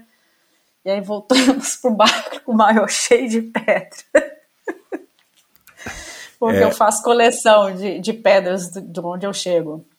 Ah, que legal isso. Que bacana. Estão é, expostas falei... aí na sala da tua casa. Como é, troféus. É, é, não tá aqui não, tá, tá. Tem um pote com elas lá.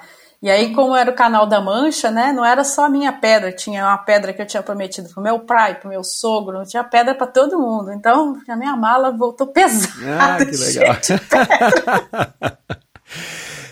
Tipo é... quando você vai pra lua, assim, sabe? Uhum. que interessante. Acho que das pessoas que eu recebi aqui do canal da Mancha, acho que nenhuma falou que pegou uma pedra. Não me, não me recordo que pegou uma pedra do. Eu tenho, eu tenho uma mar. pedra de cada lugar que eu cheguei, eu tenho uma pedra.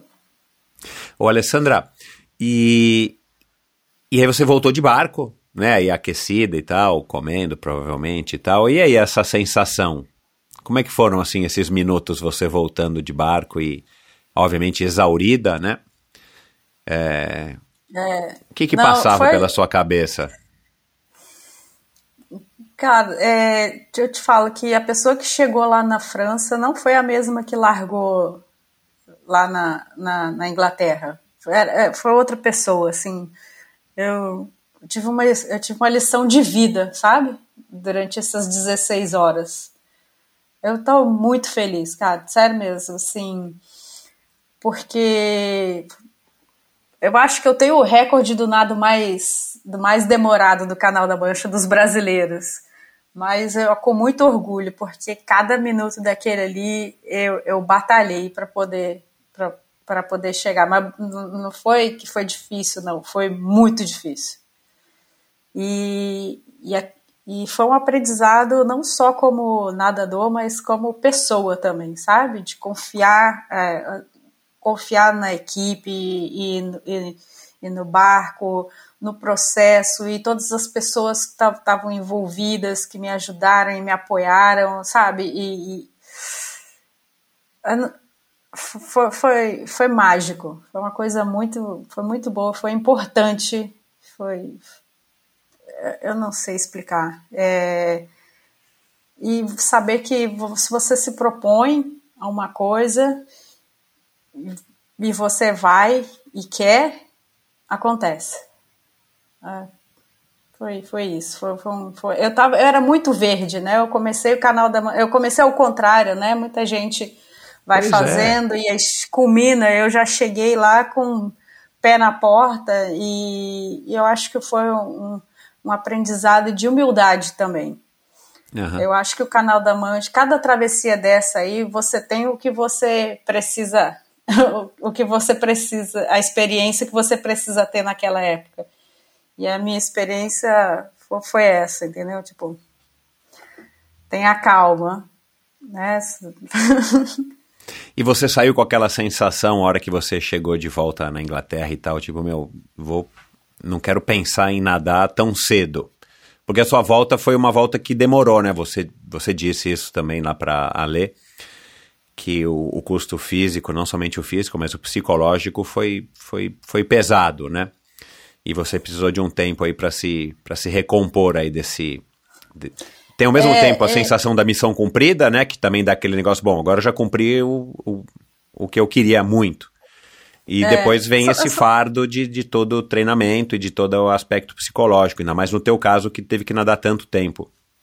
É, eu, é, é foram vários fatores que estavam ali no, na, envolvidos, sabe?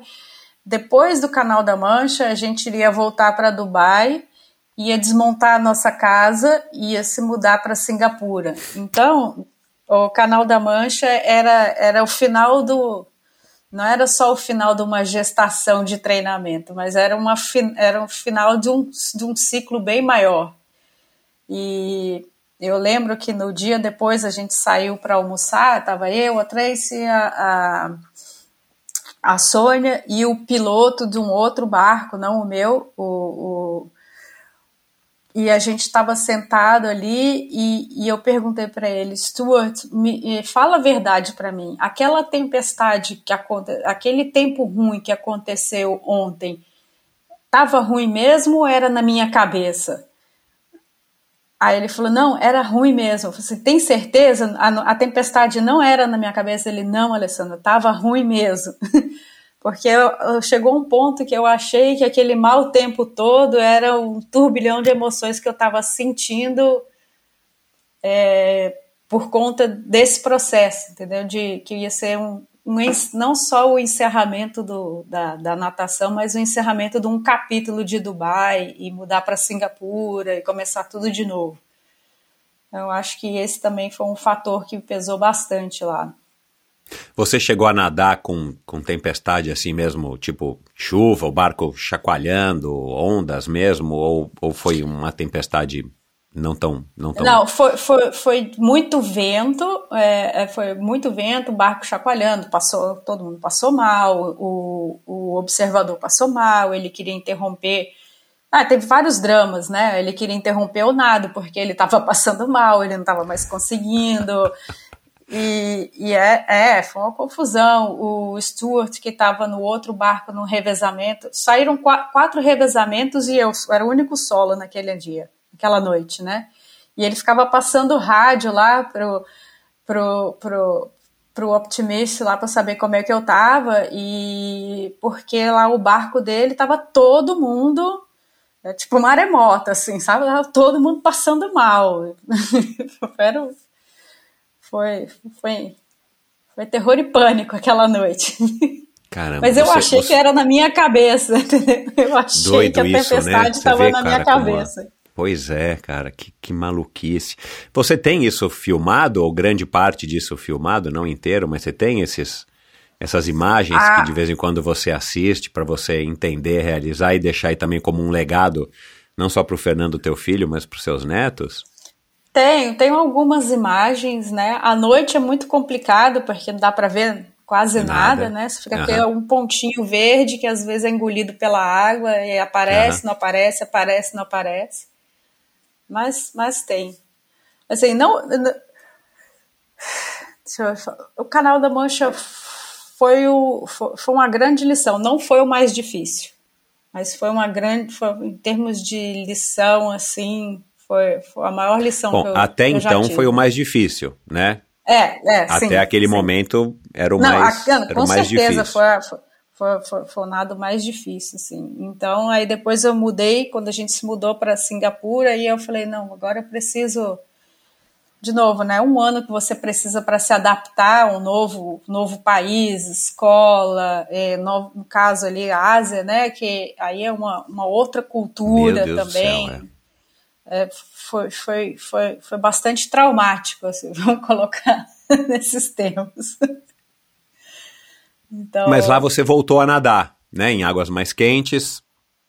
É, lá aí, aí lá eu tinha, a gente morava num, num complexo que ficava na frente do complexo esportivo, que é o OC, OCBC lá, que é, é o complexo esportivo para é, estilo Olimpíadas. Então, duas uhum. piscinas olímpicas enormes, fechado, parque aquático completo, um de treinamento, o outro de competição. E como eu te falei, lá é, pagava um dólar para entrar no complexo. Uhum. E aí eu ficava lá até cansar. E era assim, tipo, 10 minutos, 5 minutos de, de bicicleta lá de casa. Então uhum. foi o que foi o que me, que me segurou lá em Singapura, assim, me ajudou na minha adaptação. E eu cheguei lá em julho, não, é, ju, julho, e em outubro aí eu já estava já, já tava me preparando para nadar na Malásia. Eu fiz uma essa não tem falando, né? Eu fiz, ninguém sabe. Eu dei a volta numa ilha chama, chama Perhentian, fica na Malásia, no que eles chamam que ele é Mar da China, né? Uhum. É, incrível. Só que água quente, quente, quente, quente, muito quente. Tipo, tava 31 graus. Quantos quilômetros? Quanto tempo? 16. Mas é uma volta da ilha, né? É, que legal. É, metade do caminho é alegria, outra metade chorando. né? Sofrimento. É. Mas foi muito bom. Foi aí que eu descobri que realmente, assim, eu tinha. O canal da Mancha tinha, tinha, tinha realmente me esgotado fisicamente, porque eu achei que eu estava treinando lá, mas quando eu nadei os, os, os 16 quilômetros, foi bem, foi bem acima das minhas expectativas. Eu vi que eu realmente estava que eu estava cansada, que eu precisava me recuperar, precisava fazer um trabalho de recuperação muscular e tudo mais. Assim, que aí eu falei, bom, não é uma brincadeira, né? É, é, é sério. E você teve, ainda passou por duas cirurgias, foi nessa época? Não, é... Então, aí eu, no finalzinho, é, peraí. Quando, eu volta, quando nós voltamos. Não teve pra, nada a ver com o canal da Mancha, né? Minha pergunta era mais essa. Não teve Não, nada a ver com não, o canal não, da Mancha, não, foi ombro. Não, não, foi ombro, mas não foi diretamente canal da mancha. Eu senti muita dor no ombro no final, né? Porque você nadando, quando você nada com tempo ruim, você tem que levantar mais a cabeça, né? Você não fica nadando tão alinhado.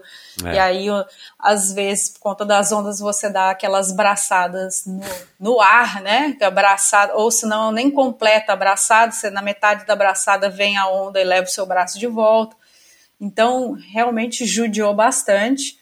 O barco que eu estava lá era um barco muito alto, então eu tinha que me virar bastante para poder enxergar o, o, o pessoal que estava lá no deck superior. Então, isso forçou bastante o meu ombro esquerdo. Mas eu, como te falei, eu achei, bom, acabou, acabou, agora não vou fazer nada, vou ficar boa, depois eu começo a nadar e fica por isso mesmo. Só que foi, foi, então, foi uma lesão que ela meio que que ficou disfarçada por, pelo volume pequeno. E aí, quando eu comecei a colocar volume de novo, já em, aqui em Dubai de novo, porque eu estava querendo me preparar para nadar, a dar a volta na ilha de Manhattan, e aí eu comecei a, a, a perceber que, que eu realmente precisava de fisioterapia, mas fui fazendo coisas paliativas, sabe? Só tipo para Uhum. ir parar a dor e continuar, parar a dor e continuar nadando. Até que chegou uma hora que teve um nado que eu fui fazer aqui em Dubai. Não era nenhuma prova nem nada, era só um, um desafio que a gente tinha inventado lá em Khaimah e com 21 quilômetros, era para nadar 34, com 21 quilômetros o meu braço não mexia mais, congelou a Sônia estava comigo, no, ela estava no caiaque, ela foi me, re, me rebocou de volta para a praia e dali foi. Eu não mexi mais o braço. Aí fiz infiltração, é, fiz é, aquele. É, como é que chama? Aquela, aquela, aquela injeção de plaqueta, né? Que é, que é a Uhum. medicina regenerativa, não sei o quê, e nada, nada, Nada. nada, eu fui. Teve que operar. Terminei que eu, eu operando o mesmo braço. Uhum. Graças a Deus deu tudo certo. E foi aí, depois que eu operei o braço, que eu falei, bom, agora vamos fazer a coisa certa, né? Você quer, que foi que o médico falou, você quer continuar a nadar? Se você quiser nadar só 10 quilômetros, nadar recreativamente, não precisa de cirurgia. Agora, se você real- realmente quiser nadar distâncias longas e treinar, não sei o quê, então você vai fazer a cirurgia e nós, ele vai ter que levar a sério.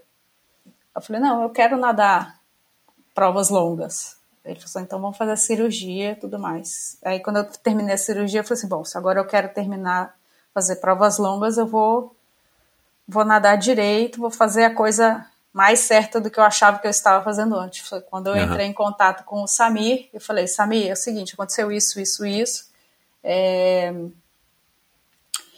Eu resolvi que eu vou nadar o Canal Norte, e essa é, essa é a minha essa é a minha nova é, o meu novo desafio e, e você vai ter que me ensinar a nadar do início tipo eu quero aprender a nadar de novo E aí a gente começou um trabalho de, dessa forma. Começou o trabalho eu batendo perna de costas, que eu não conseguia nem esticar o braço assim completamente. Foi, foi assim, a gente começou do zero, reaprendendo, fazendo educativo, reaprendendo a nadar. E aí o, o, desafio de Manhattan foi a primeira prova que você fez já sob orientação do Samir? Ou você já tinha feito aí? Não, não, não, não. Eu nadei Manhattan em, em 2019, e aí fiz a cirurgia em ah, 2000 tá. já, já fiz a cirurgia depois de 2020, uhum. 2021. E quando é que, que, que surgiu essa é, esse projeto da, do Ocean Seven, né? Você não fala, mas falta só um, né? Que eu imagino que você deva estar se programando já já para fazer, quem sabe antes ainda do teu Iron Man. É, e quando é que você in, in, falou assim, ah, são lugares legais, exóticos, eu vou conhecer lugares incríveis e eu ah, tenho nunca, capacidade nunca porque... Houve, nunca houve o projeto Ocean Sevens. O que existia, assim, na minha cabeça é, é, e o que eu... A minha, minha proposta era nadar, é, ter um nado oficial em cada continente. Era isso que eu queria, entendeu? Uhum. Nadar em todos os continentes. É lógico que o Ocean Sevens ajudou bastante nesse meu projeto de cada continente, porque né, já tinha, já tinha uma associação mais ou menos por ali para cada, né? então facilita. e lugares legais, né? E não é que são travessias Exato. sem graça, né? Dá vontade. A hora que você olha onde é que elas são, você fala, puxa, que bacana. É, eu tinha vontade, muita vontade de nadar, nadar no Pacífico, no Pacífico Sul, do Pacífico Norte, tinha vontade de nadar na Ásia, eu já tinha nadado, já, já, falei, beleza, já nadei na Ásia ali, né, contei Perhenshen como nadar na Ásia, é, fui, fiz Robben Island, mas não é uma maratona, né, são só 7 quilômetros de Robben Island até, até, o, até o continente, então não seria, não é, não é considerado uma maratona, né? É. E já tinha feito ler meu Pontal, eu falei, ok, já tem ali América do Sul, não tinha, eu falei, agora nadei Manhattan, Manhattan não é oceano, né? Eu falei, não, eu preciso nadar no oceano, então seria Catalina.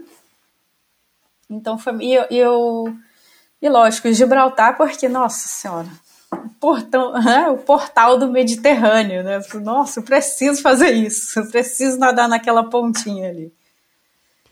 Ah, o Canal então, do Norte foi a mais difícil? Você disse que, o, que, o, que hoje o, a, o Canal da Mancha não foi o mais difícil. Foi o, o, o Canal do Norte por causa da, da, das baixas temperaturas e das correntes? É, o, eu, é, é o que eu falo, né? O pessoal diz que o, o, o Canal da Mancha é o Everest eu digo que o Canal Norte é o K2. Não é tão uhum. famoso, mas. Uhum. Mais é, difícil. É ruim. Muito. Muito. Porque ele tem todas. Ele tem. Ele tem todas as características do Canal da Mancha. As mesmas questões de, de, de corrente que te empurra para cima, corrente que te empurra para baixo. Nem todos os canais são assim, né? É, mas o Canal Norte é igual o Canal da Mancha nesse sentido. Tem, tem, um, tem a, a questão lá que, que as águas elas correm muito mais rápidas, lá então não existe a menor possibilidade de você sair numa spring tide, como por exemplo eu saí no Canal da Mancha. Lá você só começa a pensar na possibilidade de sair numa nip tide. Uhum. É, e, e aí uh, a, o a água um pouco é mais muito... fria? Bem mais fria. Bem mais fria? Bem, bem mais fria. Hoje em dia, por exemplo, o Canal da Mancha, em junho, ele começa a tá 15 graus, ele vai subindo, a, a, a ideia ele sobe ponto um a cada dia. Então, se você sabe em junho qual é a temperatura, você vai fazer o cálculo, você sabe mais ou menos ah, que legal. Ah, normalmente brasileiro nada em agosto lá, né? Agosto você vai pegar a temperatura 17, 18 graus, 19, uhum. né? Eu acho que esse ano foi o ano mais quente, né? Que teve 19 graus. Assim, é, é bem viável, né? Uhum. O Canal Norte, se você tiver muita, muita, muita, muita, muita sorte, você vai pegar 15 graus. Meu Deus do céu. Faz toda a é, diferença. É, então é, é, é muito frio, é, o sol lá não, não, esquenta, sabe aquele sol frio? Lá é um sol uhum. frio, a água é gelada e tem aquelas lindezas que são as jubas de leão, que são as umas águas vivas, ter, água. É, água vivas. Uhum. Elas são terríveis, enormes, elas são, elas têm um veneno poderosíssimo e e é, é uma das causas para os nadadores não conseguir nadar é por envenenamento de queimadura de água viva. É hipotermia uhum. ou, ou, ou, ou essas águas-vivas. E não tem como você vai ser queimado por elas. A incidência delas é muito grande naquele canal. É quase, acho que impossível alguém sair de lá sem se queimar com uma água-viva dessas. E é, é uma dor Olha, eu não sei se, qual que é o pior. Aliás, é, não, eu sei. A pior é aquela a caravela portuguesa, mas a, os efeitos da, da, da, da, juba de leão é, são, é, são, são terríveis. Eles ficam por dias, né? Fica na sua corrente sanguínea aquele negócio. Uhum. E, como é, e... e como é que você lidou com elas e como é que você lidou com, com essas adversidades todas no, no canal? Já tendo é, é, canal não, né, no Mar do Norte, Canal do Norte, é, já tendo passado por um perrengão na, na Mancha. Então, olha, não dá para piorar é. do que o canal da Mancha. Aí você chegar lá, tá pior. Não, eu nunca, nunca pensei nisso. Eu falei assim, não. eu tenho certeza que lá é pior que o canal da ah, Mancha. Ah, que legal. Bom, é isso aí, se prepare para o pior, exato. É, exatamente, mas eu tenho certeza que o canal da Mancha vai ser fichinha perto do que eu vou passar lá. E eu, tinha, eu fiquei com tanto medo, tanto medo, que de novo eu entrei naquele do módulo, assim, no módulo, eu tenho que, tenho que treinar tudo da pior forma para chegar lá preparada para o pior cenário. Uhum. E, e, eu, de novo, né, fui para banheira de água fria aqui, tomava banheira, ficava mergulhada em banheira de água gelada aqui, fui fazer meu camp de novo, lá em Dover. Em Dover? Uhum. De novo, fui lá e foi onde eu consegui a minha qualificação lá, né, às 8 horas. Fui, foi quando eu fui para a Batalha de Rand, que, que eu, eu, nadei lá sem neoprene, né? A, tudo bem, estava 16 graus, mas lá a minha ideia era tentar é, é, nadar mais rápido mesmo, para poder saber como é que eu me portava tentando imprimir uma velocidade maior, né? Essa era a minha experiência lá que eu, que eu queria fazer lá na Batalha de Rand. E deu muito certo, né? E, e a outra coisa foi que eu cheguei um mês de antecedência na Irlanda e fiquei treinando lá todos os dias no mar, com chuva, com vento, com mar virado. Às vezes eu chegava, lógico, nunca sozinha, porque eu não sou doida, é, sempre com alguém local, uma comunidade incrível que me acolheu lá e, e, e acolheu a minha causa e, e tá, estavam lá para me ajudar. Mas tinha dias, é, meu marido e o Fernando também estavam lá comigo, então tinha dias que a gente se encontrava na praia, assim, não, hoje a gente vai nadar à noite, a gente vai se encontrar na praia às seis da tarde, e aí vamos ver para que lado que está correndo a corrente, o vento, aí para onde estiver a gente nada para o outro lado, porque daí fica mais fácil de voltar. Essa, essa, uhum. esse que época do ano que é, Alessandra? É, julho, é o julho, agosto e setembro. São, são só três meses que eles têm de, de temporada. O Canal da Mancha é de junho a outubro. Aham. Uhum. E muita gente se propõe a, a, fazer isso? Ou é tipo o K2, bem menos gente do que o Everest? É, é, é o K2. É, por exemplo, eu terminei o Canal Norte em, dois, em, em agosto de 2022. Eu fui o número 99 a, a conseguir nadar. A gente não chegou a 200 nadadores ainda. Nossa, meu, então é e como é que foi a sua a sua a sua travessia? É, lá de novo, né? Eu falei, Trace, é, é você no barco, eu não confio mais ninguém, entendeu? É, se, se no canal da Mancha tinha todo esse, essa, esse medo, né, da hipotermia e, e da exaustão e tudo mais, é, o canal Norte, eu tava assim com os nervos à flor da pele, né? E, e aí a gente fez toda uma, uma programação e, e, aí no barco também, né? Desfibrilador, é, EpiPen e a gente fez o tem o, o, o capitão do barco e, e, tinha o imediato dele que era um, um, um salva-vidas, é, não salva-vidas não, como é que chama? É, Paramédico. É, é paramédico.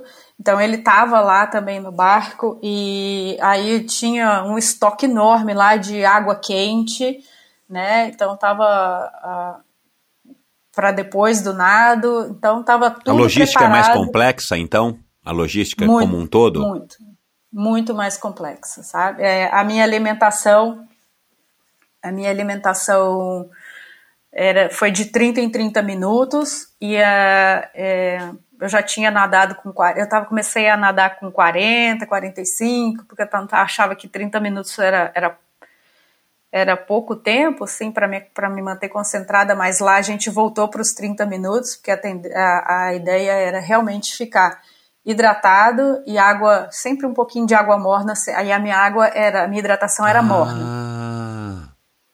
Interessante. Mas jogo é, rápido, né, Alessandra? Não é uma parada de 5 minutos. Não, é. Não, não, não, não, não. Era de 10 a 15 segundos. Eu também eu reduzi, né? Foi 30 minutos, eu estava tomando 200 ml só de ar. Então era a água. Eu fiz a minha alimentação toda líquida. Então era alimentação líquida bem concentrada e aí a gente diluía nos outros nos outros 100 ml de água de água morna, né? Assim, para ficar o suficiente para você sentir aquele quente entrando, mas não tão quente o suficiente para você não não não ter que é, não ser, é, não beber queimar, com né? cuidado, né? É. Exatamente. Então, então era isso. Então foi uh, alimentação hipercalórica. é, de novo, né? O, o, o neoprene, o neoprene é, bioneoprene, né? Corporal, uhum. aquela gordura, aquela capinha de gordura natural e reduzir, reduzir a, a velocidade, mas manter um, pace, um pace constante e 15 segundos de parada. E foi. Quantas horas? 12 horas e 21 minutos. Caramba, meu. E aí quanto é... que você nadou? Quanto é que deu a linha do barco? Eu acho que deu, deu quase uns. Não sei, acho que foi quase uns 40. No final a corrente me pegou lá também, lá em cima. Foi quase uns 40 quilômetros. Foi. Mas, nossa, eu te digo, é uma diferença tanto nadar numa nip tide. Você tentar quebrar uma corrente de nip, tentar quebrar uma corrente de spring, não tem comparação. É, não dá. É humanamente impossível. É, não, e aí, assim, eu, poxa, né, eu tinha nadado lá, eu lembro que quando, ah, acho que a melhor a música para ouvidos de nadador é quando você para, né, para se alimentar e o seu crew fala assim, ó, esse é seu último feed. Nossa senhora. Oh! Ou seja, tem meia hora para terminar esse nada. Essa meia hora aparece força do além, entendeu? Você vira o Michael Phelps, sabe? Eu vou terminar. Psicologicamente foi mais difícil também? Muito. Do que a mancha? É, porque eu vou te dizer por quê. Porque é um nado que você, eu sempre falo, você não pode baixar a guarda hora nenhuma você não pode se desconcentrar. Se você perder a linha da concentração, você vai sentir frio. E uma vez que você sente frio, você não consegue voltar. O frio te pega, assim, não, não, não só no corpo, mas ele te pega na mente. É, é muito complicado. É muito complicado mesmo. É, tive um momento de, de, de dúvidas com seis horas mais ou menos por conta das águas vivas, eu comecei a ter uma reação alérgica e eu comecei a, a vomitar, assim, incessantemente. As primeiras vezes, né, já, já tinha até treinado isso, né, que era respira e expira vomitando, né? desculpa, né, meio escatológico aqui o papo, mas você tem que aprender, você tem que aprender esses Mas como é que skills, você treina né? isso, cara? Como é que você treina isso? Pode falar. Não, mas... Não, você treina assim, se você está se sentindo mal, né, você não para para vomitar, né, você tenta continuar nadando e encaixar a, a, nossa, coisa horrível, encaixar a golfada na hora que você vai expirar, né, Expirar. então você dá lá, é, você respira e blá, continua nadando e vida que Meu segue. Deus do céu. E eu fiz isso algumas vezes, mas chegou uma hora que eu não tinha mais condições. Eu falei, vou ter que parar. E foi uma coisa horrível, assim, saiu, me esvaí. E aí a Três pegou e virou falou assim pra mim, Alessandra, para tudo. É o seguinte, não tenta mais nadar desse jeito, bota tudo pra fora. Terminou, terminou. Agora sai nadando, confia em mim, vai dar certo. A partir de agora a gente vai pro plano B. E o plano B era o chá preto, né? Que a gente já estava já tava engatilhado caso isso acontecesse. É, o chá preto sempre é o meu plano B, caso, e, porque tem, tem muito nadador que enjoa, né? Por causa de mar alto. É, eu nunca enjoei. E nós estávamos tendo essa conversa assim: você vai tomar, você vai tomar remédio para enjoo? Eu falei: não, não tomo porque eu sou muito fraca para os remédios. Se eu tomar remédio para enjoo, eu vou ficar, ficar zonza na água. Não quero tomar, não enjoo de jeito nenhum. E nesse dia que eu nadei no Canal Norte, tava, foi um dia muito bom, assim, não, não, não, não tinha as ondulações, nada disso. Então, não era o caso de eu ter enjoado por conta de, de ondulação. Era realmente era, era um efeito da água viva. E aí foi, a gente começou, eu comecei a ingerir chá preto, né, para dar aquela estabilizada no estômago e ao mesmo tempo ter uma fonte de energia, né, a cafeínazinha ali do, do chá preto. Aham. E bem e aí, doce, quando não, sem açúcar. sem açúcar. É, só o chá preto mesmo. E aí depois, quando o negócio estabilizou, aí entrou o plano C, que é a, é a Coca-Cola, né? A Coca-Cola full fat, sem, sem gás. E, e aí foi até o final, porque uma vez que você entra na, na Coca-Cola, né? Que daí é açúcar puro, não tem mais como você sair, né? Igual no triatlo, se você dá aquele Aham. você tem que manter, você tem que manter até o final, porque senão você vai ter você vai ter uma fadiga muscular, né? E, e as queimaduras dessa juba de leão, você parava a cada queimadura, sei lá, porque te incomodava ou vamos aguentando, né? Toma uma, Não, vai, é- sente a outra. Você não, você não para nunca. Você, você dá os berros, né, para registrar o seu protesto. Essa é boa, é. que tanto faz como tanto fez, mas pra você vale a pena, né? É Uma coisa que. Exatamente, com licença, eu vou falar. Não gostei. É. A Tracy ficou rindo, que ela falou assim, Alessandra, deve ter doído muito. Foi a primeira vez que eu ouvi você falar em português, não nada, entendeu? Ah. Porque é tão interessante esse negócio, né, da língua, porque eu aprendi a nadar e fazer essas coisas tudo em inglês. Então, para mim é automático falar o inglês, né? Aham. É, a essa comunicação sem inglês. Mas, nossa senhora, doeu tanto que saiu um palavrão, aquele de boca cheia, sabe? tipo, em português, que só fica, só funciona se for em português mesmo, sabe? Ai. Ô, Alessandra, e o que, que você aprendeu sobre você mesma com todas essas provações, né? E, é, e são glórias, são provações, são momentos ruins misturados com momentos bons. E obviamente que você viveu muito mais momentos bacanas na natação, é, incluindo o preparo, incluindo todo esse planejamento, do que momentos ruins, né? Muito provavelmente eu acho que seja isso, senão você teria parado em algum momento, né?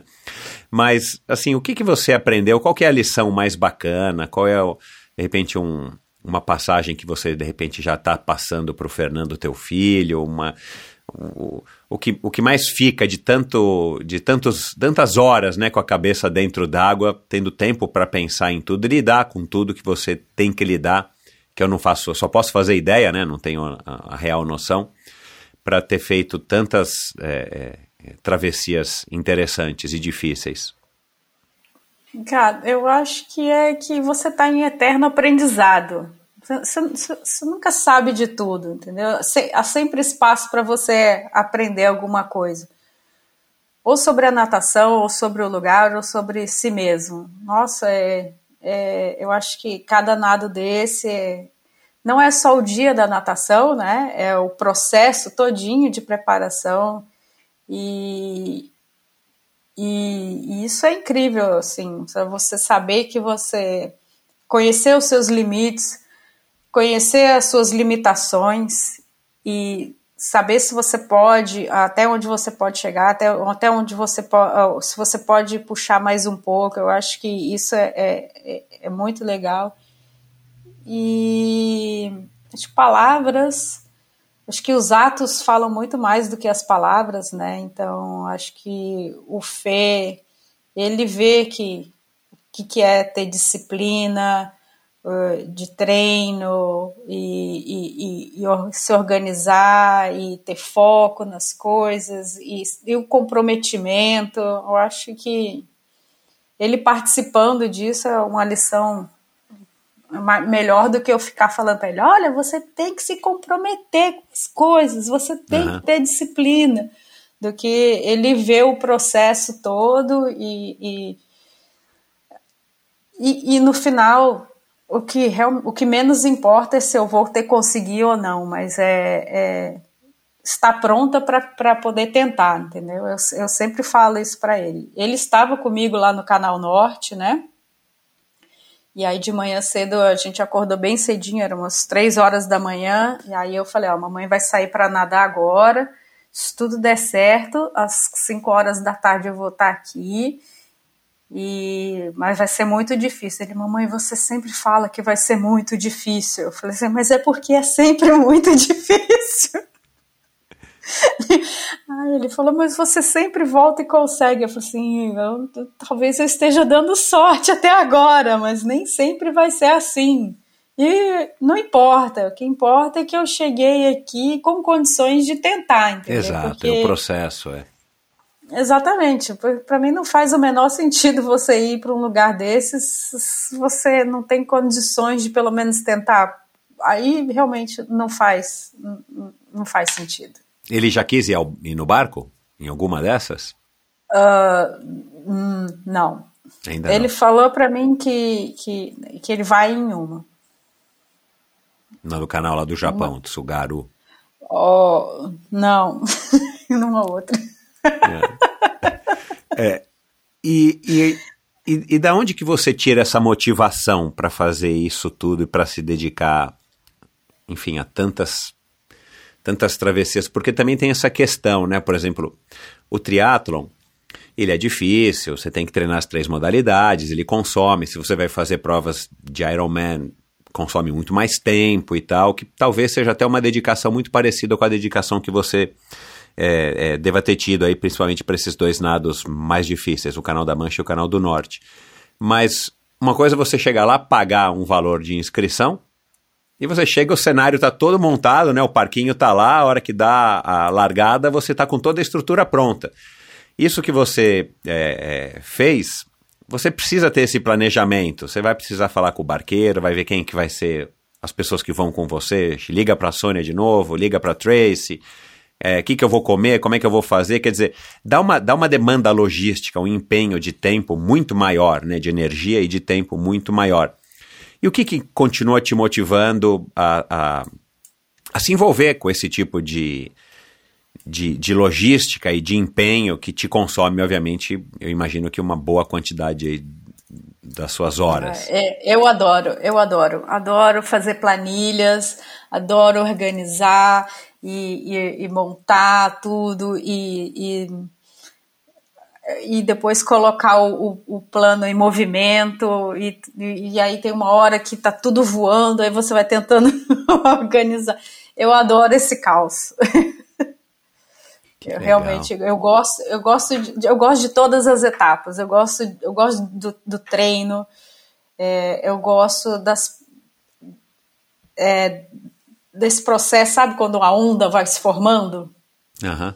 Né, que você vai treinando e vai dando certo, aí as pessoas vão chegando, e aí você, aí quando você tá lá no lugar, e aí você vai conhecendo outras pessoas, e, por exemplo, é, quando eu estive agora no, no Havaí, eu fiquei um mês lá também, né, e todo dia a gente ia para uma praia diferente, eu ia treinar num mar diferente, com pessoas novas, e eles ficavam me explicando. Aí eu falava, ah, por que, que a gente não pode nadar lá? Não, porque lá agora é lua, é lua, lua minguante, lua minguante é a época da. É, lua minguante? Não, lua no, é, a, é a crescente, é a época das, das box. Você não pode. É, que é, é uma, é uma água viva lá que é, é a pior de todas. Uhum. Segundo, ainda não tive o prazer de conhecê-la. Mas segundo uma amiga minha, você faz você querer andar sobre as águas. É mais Meu ou menos Deus isso. então, eu falei, não, não, eu falei, então eu não quero nada lá. Então, assim, sabe, você, esses aprendizados, sabe, é- é- eu acho, eu acho muito legal. E, e aí, e, e organizar e as pessoas estarem juntos e de novo essa onda crescendo até que chega o dia do nado e tá todo mundo lá. É, eu adoro isso. Então, quando, quando você recebe aquele green light, ó, vai ser amanhã, tá certo, você vai conseguir entrar na água, porque isso já é a vitória, né? Porque às vezes você Exato, faz é. tudo isso, como foi no, no Gibraltar, minha, minha primeira tentativa, eu cheguei lá e fiquei 15 dias olhando olhando para Marrocos com um vento no meio que estava na posição errada e não podia fazer nada. Você lida bem com isso, com essas frustrações também, quando as coisas começam a dar errado, ou tem que adiar, ou sei lá, até mesmo os caras não quiseram trocar com você do revezamento lá no canal da Mancha. Você lida bem com isso? Faz parte, o, o que, que você pode fazer, né? É, ainda mais quando é uma questão assim que é, que é da natureza. Aliás, a- águas abertas, né? Quem nada águas abertas, já tem que entender que você está à mercê de uma força muito maior que a sua, né? Eu vejo um monte de gente falando assim, ah, porque eu conquistei. A gente não conquista nada, né? A gente ganha passagem. porque, porque se não quiser que você faça, você não tem, não tem, não tem pace que, que, que vença a força da natureza, entendeu? Exato, não tem é. força mental que vença a força da natureza. Então é isso. Você achar que pode vencer, se prepare, meu amigo, que você vai se frustrar muito. Então você tem que estar lá humi- humildemente, pede passagem e fique agradecido se você conseguir. É isso. E, e você você está tendo sucesso né, nas tuas travessias e bastante sucesso, pelo menos eu enxergo dessa maneira. O que, que você diria que é o seu maior diferencial para estar conseguindo tanto êxito, né, ter começado praticamente com o que é o considerado né, a- o Everest do, das travessias, já começou com o Canal da Mancha, concluiu o Canal do Norte, que é uma coisa que pouquíssimas pessoas fazem, não tinha ideia de que eram só, né, é, que você tinha sido a, a, a 99 pessoa só a, a ter conseguido atravessar o Canal do Norte. O que, que você acha que é o seu grande diferencial para estar conseguindo com tanto êxito? Eu não sei se existe diferencial ou, se existe segredo. Eu acho que não é segredo nenhum. É o que eu te falei. Porque vontade É todo mundo tem, né? É, Treinar uma todo coisa mundo é treina. vontade, né? Exatamente, uma coisa é vontade, mas não é segredo nenhum que o diferencial da vontade para o êxito tá lá no, tá no treino, tá na, tá na disciplina, tá no, principalmente no comprometimento, é, na resiliência, mas não no sentido no, no, no sentido passivo da palavra, no sentido ativo, a resiliência, resiliência como como uma ferramenta, entendeu? Tipo, se adaptar, ser flexível é, e, e, e receber as crises e lidar com elas, né? Então, é, é, é, é isso.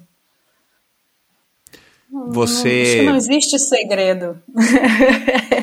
Você. você tem que fazer o que você tem tá que ser sendo humilde, feito. é. é. Não, Não, mas você tem Não, noção não, de que o que você faz é bem difícil de ser feito, obviamente, né? É uma coisa que demanda. Você sabe o quanto você paga, né? É, é, metaforicamente Não, eu- falando, eu para estar sei. conseguindo Eu- eu- isso, né? Exato, mas eu tô falando assim, não, não, é um, não, é, não é uma coisa impossível. Eu tenho 49 anos e eu tô nadando, não é impossível, entendeu? Mas o que eu digo é o seguinte, é, eu acho que não é o meu diferencial, entendeu? Mas é realmente você, quer dizer, não sou especial. Tem que, tem que, tem que realmente querer muito, tem que estar é, muito disposto. Eu treino seis vezes por semana, é, duas, três horas às vezes, às vezes com seis horas na água. É, não, não, não faço treinos muito longos, assim, não sou, não sou a maníaca dos 80 km por hora, né? o Samir também, se- não, por não semana. é essa nossa proposta, 80 km por semana, perdão Aham. não é a nossa proposta, mas a minha proposta é o devagar e sempre, entendeu? mas é, mas é fazer as coisas, fazer as coisas que tem que ser feito bem feito, entendeu? Já Uhum. que tem que fazer, faça bem feito, porque de novo, se você sair para fazer qualquer coisa para contar com a sorte, eu acho que é uma perda de tempo Uhum. né? E, e eu não gosto de perder tempo na vida, não. Tem alguma dessas travessias que você fez que você voltaria? Repetiria? Nenhuma. Por, por qual razão? Nenhuma.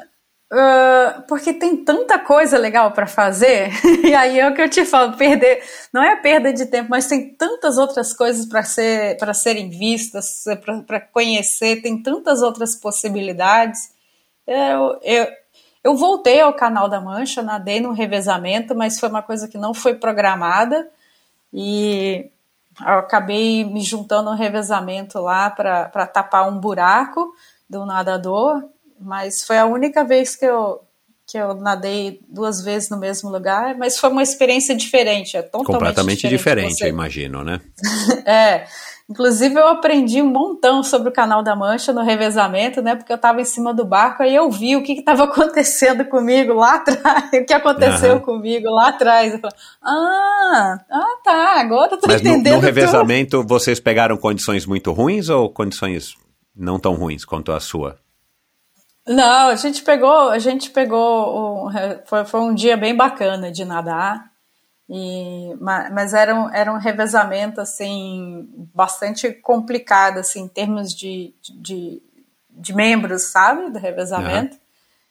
E foi um revezamento que a gente, que a gente meio que, bom, resumindo a história, nós tivemos uma amiga que, que, que era dessa, dessa, dessa turma de nadadores do primeiro camp que a gente fez. Ela teve que vender a, a vaga dela porque ela foi diagnosticada com câncer.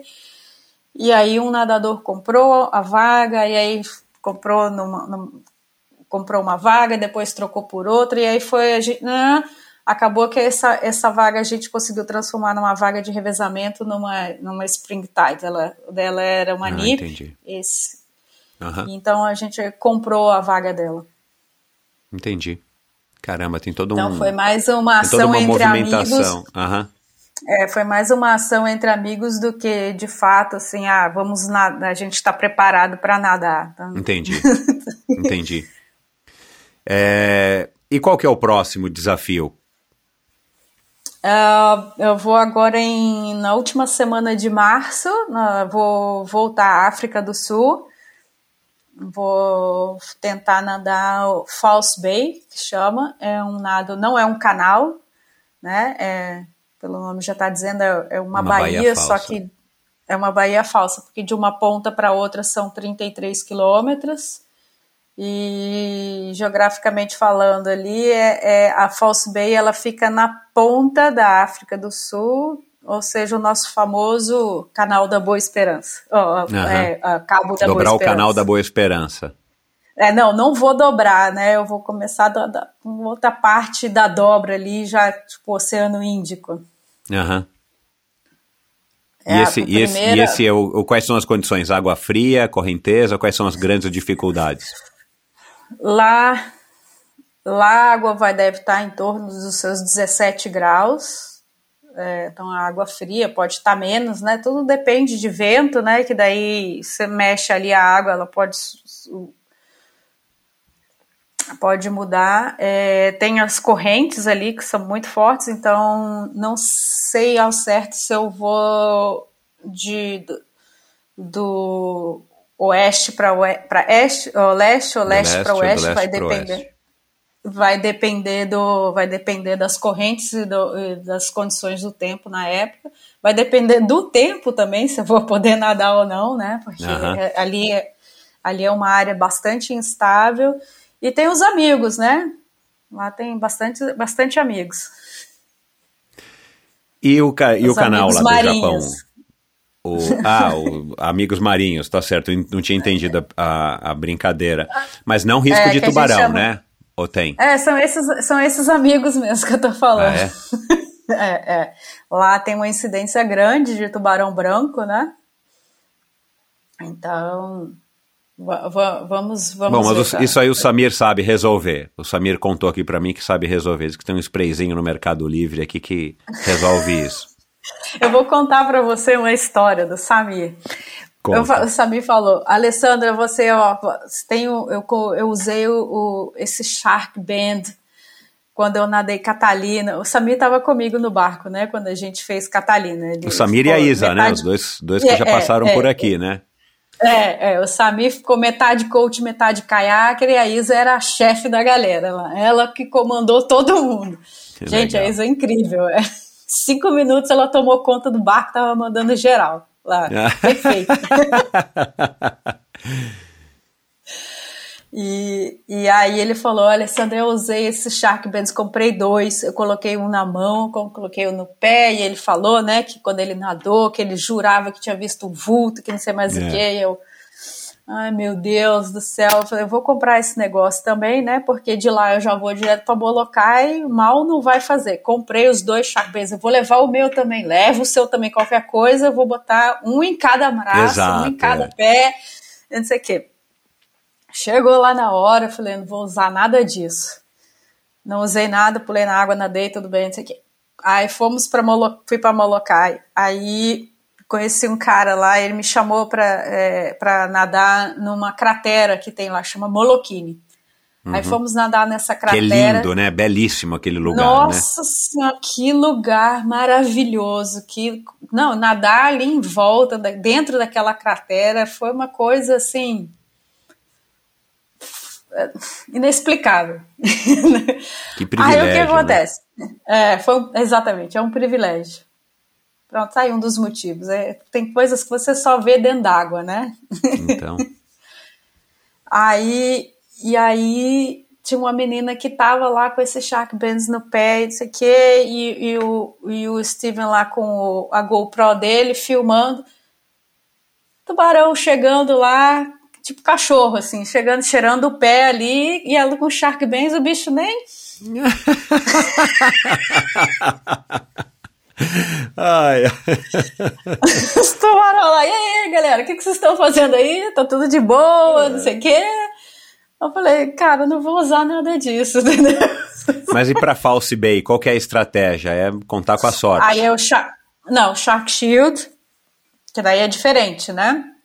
Esses são uns, uns, uns pulsos, né? Que é, é um pulso que fica um rabicho. Esse eu usei em Molokai 2, um Ah, no barco e, tá. um, e um no caiaque. E eles mandam esse pulso que ele, aí ele, o tubarão tem um- uma parte mais sensível, Sensível assim, no, nariz. focinho, é. É aquilo que a e gente esse- viu no Nayad, no filme da, da Daiane Nayad, que mais ou menos aqui. É, é, é, é, mas não funciona daquele negócio que o negócio desliga, liga na hora, o bicho sai correndo. Não, Não, é. não, entendi. Mas é alguma coisa que repele, né? Que dá alguma É, é. embaralhada no, no, no tubarão. É, incomo- não, não é, não é, não é que, não, que, re- que seja um repelente. Incomoda, então é, é, tá, é um repelente. Incomoda, eles não, não, não chegam perto. Mas pode, Aham. assim, pode ter uma curiosidade, eles...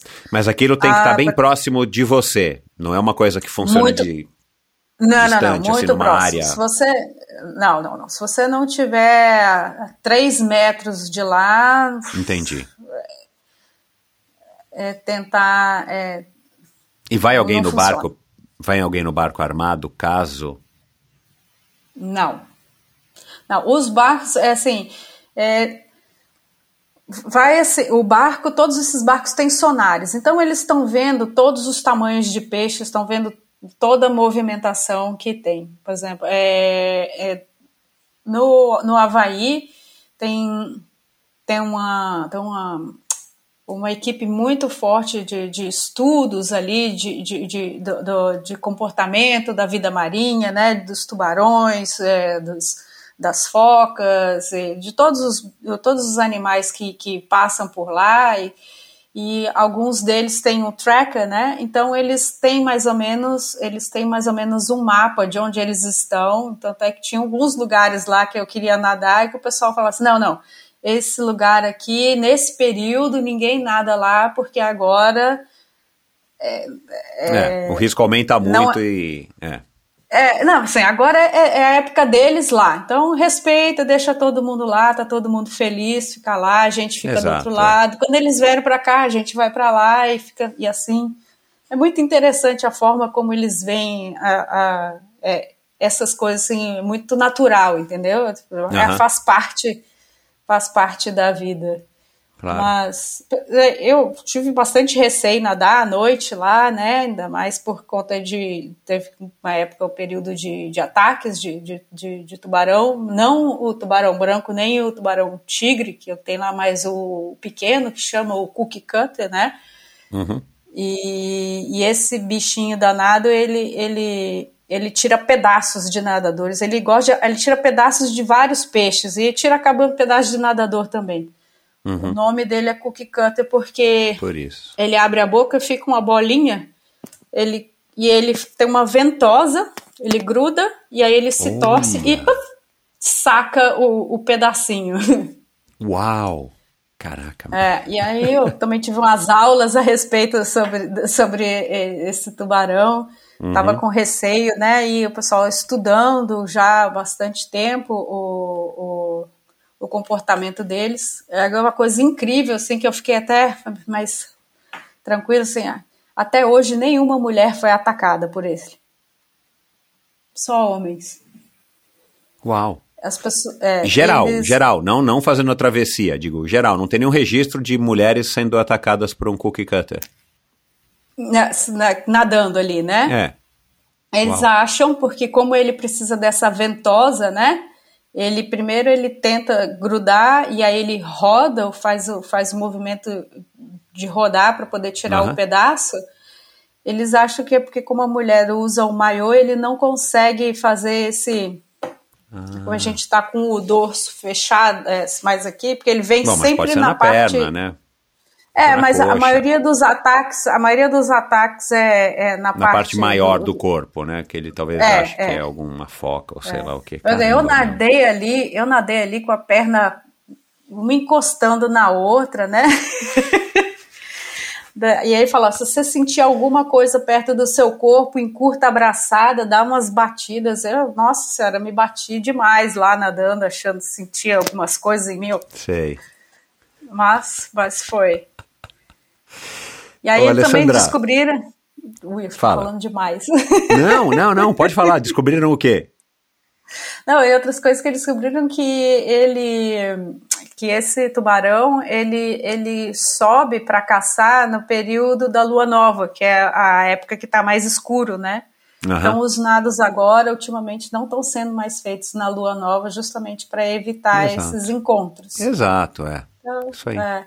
Eu tive que responder, inclusive, um questionário, acho bem legal, estão levando a sério isso, um questionário de que produto que eu usei, qual a roupa que eu usei, as cores que eu usei, a, a minha alimentação, Ah, Uma pesquisa. seus... é, faz uma pesquisa se eu vomitei, se eu não vomitei, qual eram as cores da embarcação, tudo assim, que período que eu nadei. Então eles estão tentando mapear assim para cada vez é, diminuir. É, entender o comportamento deles e evitar o contato, é óbvio, né? Exato, é. E tem alguma, alguma travessia né, né, que você ainda sonha em fazer, que tipo é o. Tipo, ah, eu quero um dia fazer essa e por algum motivo ainda não deu e você ainda vai querer fazer? Ai, a minha essa de lista Bósforos, só cresce. provavelmente. Hã? A minha lista só cresce. Eu nadei Bósforos em 2017, eu consegui nadar no ano Ah, que seguinte. legal. Foi lindo. É. É, é muito, isso que eu tô falando pra você, é muito divertido, porque é o nado que você faz, é, é, é tipo uma corrida, uma corrida de orientação, sabe? Aham. Vem, uma, vem uma corrente lá do Mar Negro e essa água é fria, só que ela é muito rápida. Se você pegar a corrente, você vai passar pelas pessoas assim, igual um foguete. Aham. Se você não, se você estiver nadando nos conforto da água morna, você vai nadar os 6 quilômetros no seu pace normal. Aham. Se você nadar, pegar a corrente, você vai nadar os seus quilômetros, no, você vai nadar 6 É como se você quilômetros estivesse nadando rio de abaixo, é. 4. É, exato. Uau. Então, no dia anterior da corrida da, da prova, né, você pega uma balsa e eles vão mostrando para você assim os lugares da cidade, os pontos que é para você se organizar e, e para tentar pegar a corrente. Então, nada muito Que divertido. legal, porque cara. Que legal. Você tem que ficar se orientando ali para tentar achar a corrente. E no final você tem que, tem que saber sair a hora certa da corrente, porque senão você não consegue sair, né? Aí você perde a chegada e aí fica um barco com uma rede lá para pescar a turma que não conseguiu sair. Uau. é muito divertido. E quais outras, só para ter uma noção, já que eu não Hum. sou especialista em travessias. Qual- é- essa do Japão você vai querer fazer? A Tsugaru, Tsugaru, sei lá. Sim. Ah, Né, bom, já tem a falei, Tríplice né, Coroa, aí agora você tica a Ocean Seven, não é? É, agora já foi seis, né? Por que não fazer sete? Eu, Não, e no Japão, é legal demais, né? Não sei se o mar lá é É. muito limpo, mas. É, eu não sei quais são as condições ali do mar, mas é. Pois é, eu quero, eu quero muito, assim, porque eu acho que vai ser, vai, vai ser um, lugar diferente também. Assim. Então. Eu tenho vontade de nadar alguns lagos, em alguns lagos, e. Ai, a minha lista é muito grande. Eu quero ver se, se tudo der certo no meio do ano eu consiga nadar. Eu consiga nadar o Rio Negro, que é um lugar Ah, que eu tenho legal. uma fascina é, que- é, e vai ser muito especial se tudo der certo em agosto, né? Quando eu estiver no Brasil, eu vou conseguir nadar e e- esse nado vai ter uma carga emocional muito muito forte para mim, porque foi um nado que eu planejei com o meu pai na época que ele estava doente e a gente planejou de fazer esse nado juntos enquanto estava no hospital. Infelizmente ele não vai poder Ufa.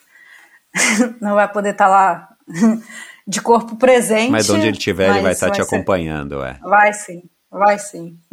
E você vai carregar ele no, no peito. Vai, mas é, esse nada aí eu tô ensaiando já faz um tempo, depois que ele se foi eu também perdi um pouco, perdeu um pouco a graça, mas eu acho que esse ano chegou a hora de fazer. Ai, que lindo, que legal. Bom, é... Teatron Iron Man, será que vai aparecer um aí? Meu Deus, é, né? Se a pessoa Ó, posso te falar teatro- uma coisa? Posso te falar uma coisa? Nisso eu tenho experiência. Ah. Vai ser fichinha pra você. Isso é terrível. Você precisa ouvir, Isso eu ó, tenho eu separei aqui pra te, pra te recomendar. Eu acho que você deve ter ouvido alguns episódios do Endorfina com nadadores, né? Principalmente o Samir, os que você conhece, a Isa.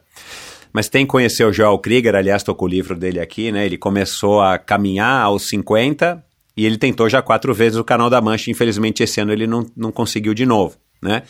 E ele tá fazendo 70 anos agora, né? No mês de, de novembro. É, e ele vai fazer o Mundial do, Vai do ele Ironman tá no ano que esperado. vem. Ele chegou no topo do Everest, né? Tem a Julia Nakagawa, que 66, com 60 anos começou a fazer triatlon. não, não Ironman, mas começou a fazer triatlo, está com 66.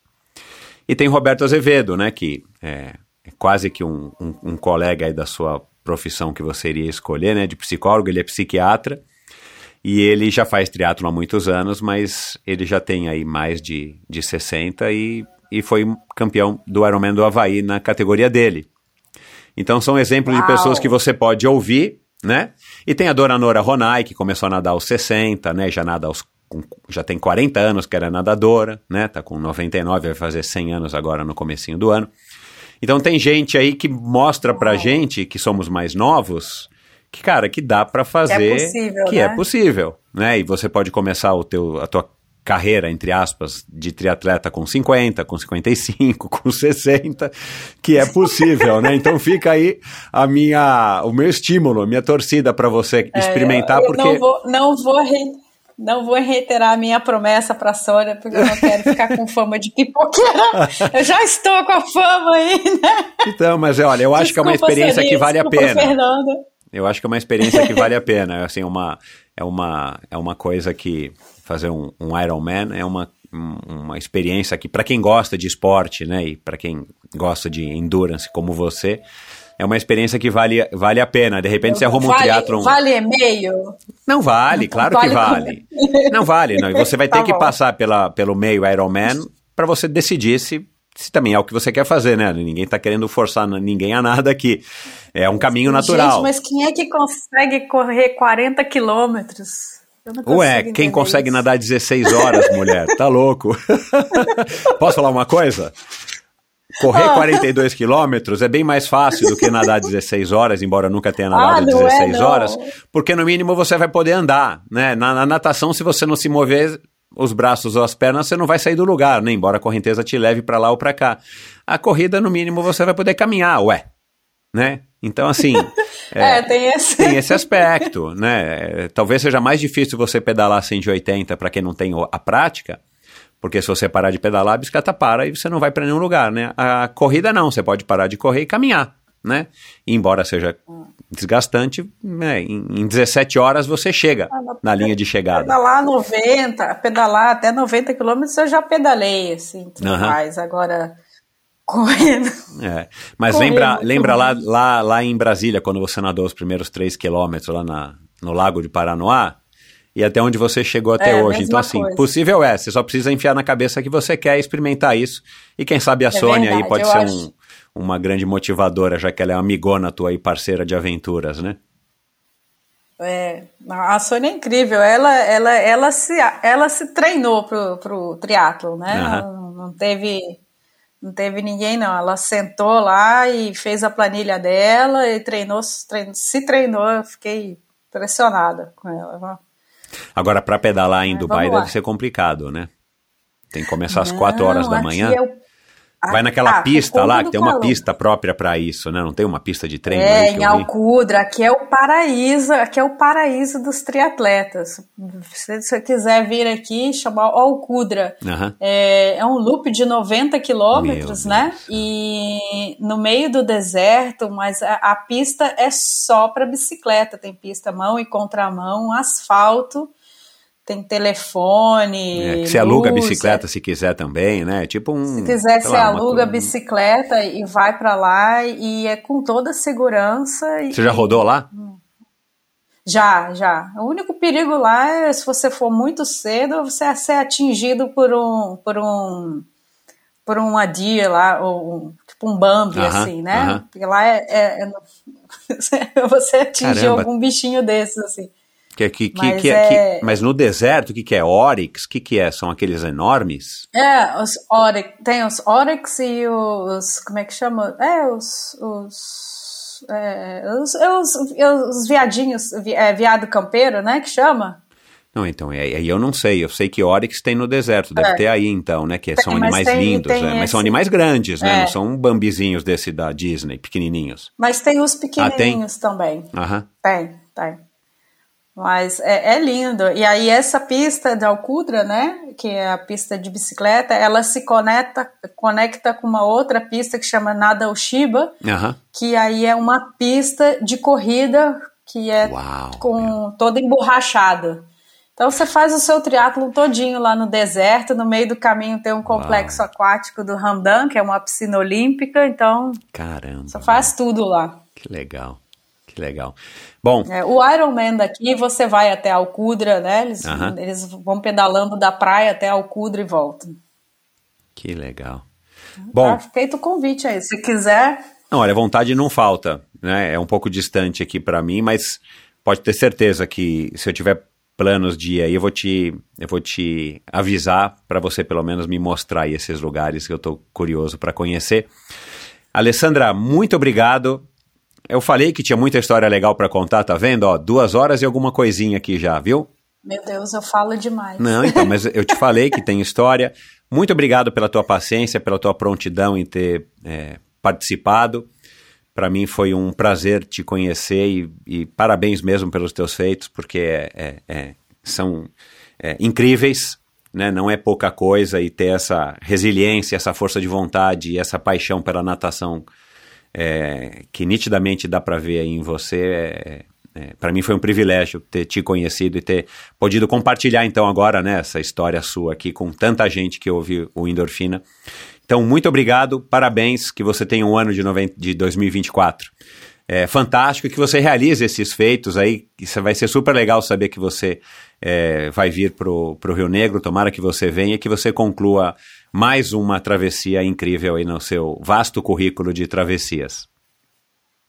Ah, obrigada a você, Michel. O prazer foi meu. Nossa, é incrível o trabalho que você está fazendo e juntando tantas pessoas legais e é tão bom assim você poder beber de fontes diferentes, né? E, e aprender com a experiência de cada um. Obrigada por, por você se propor a fazer isso para todos nós.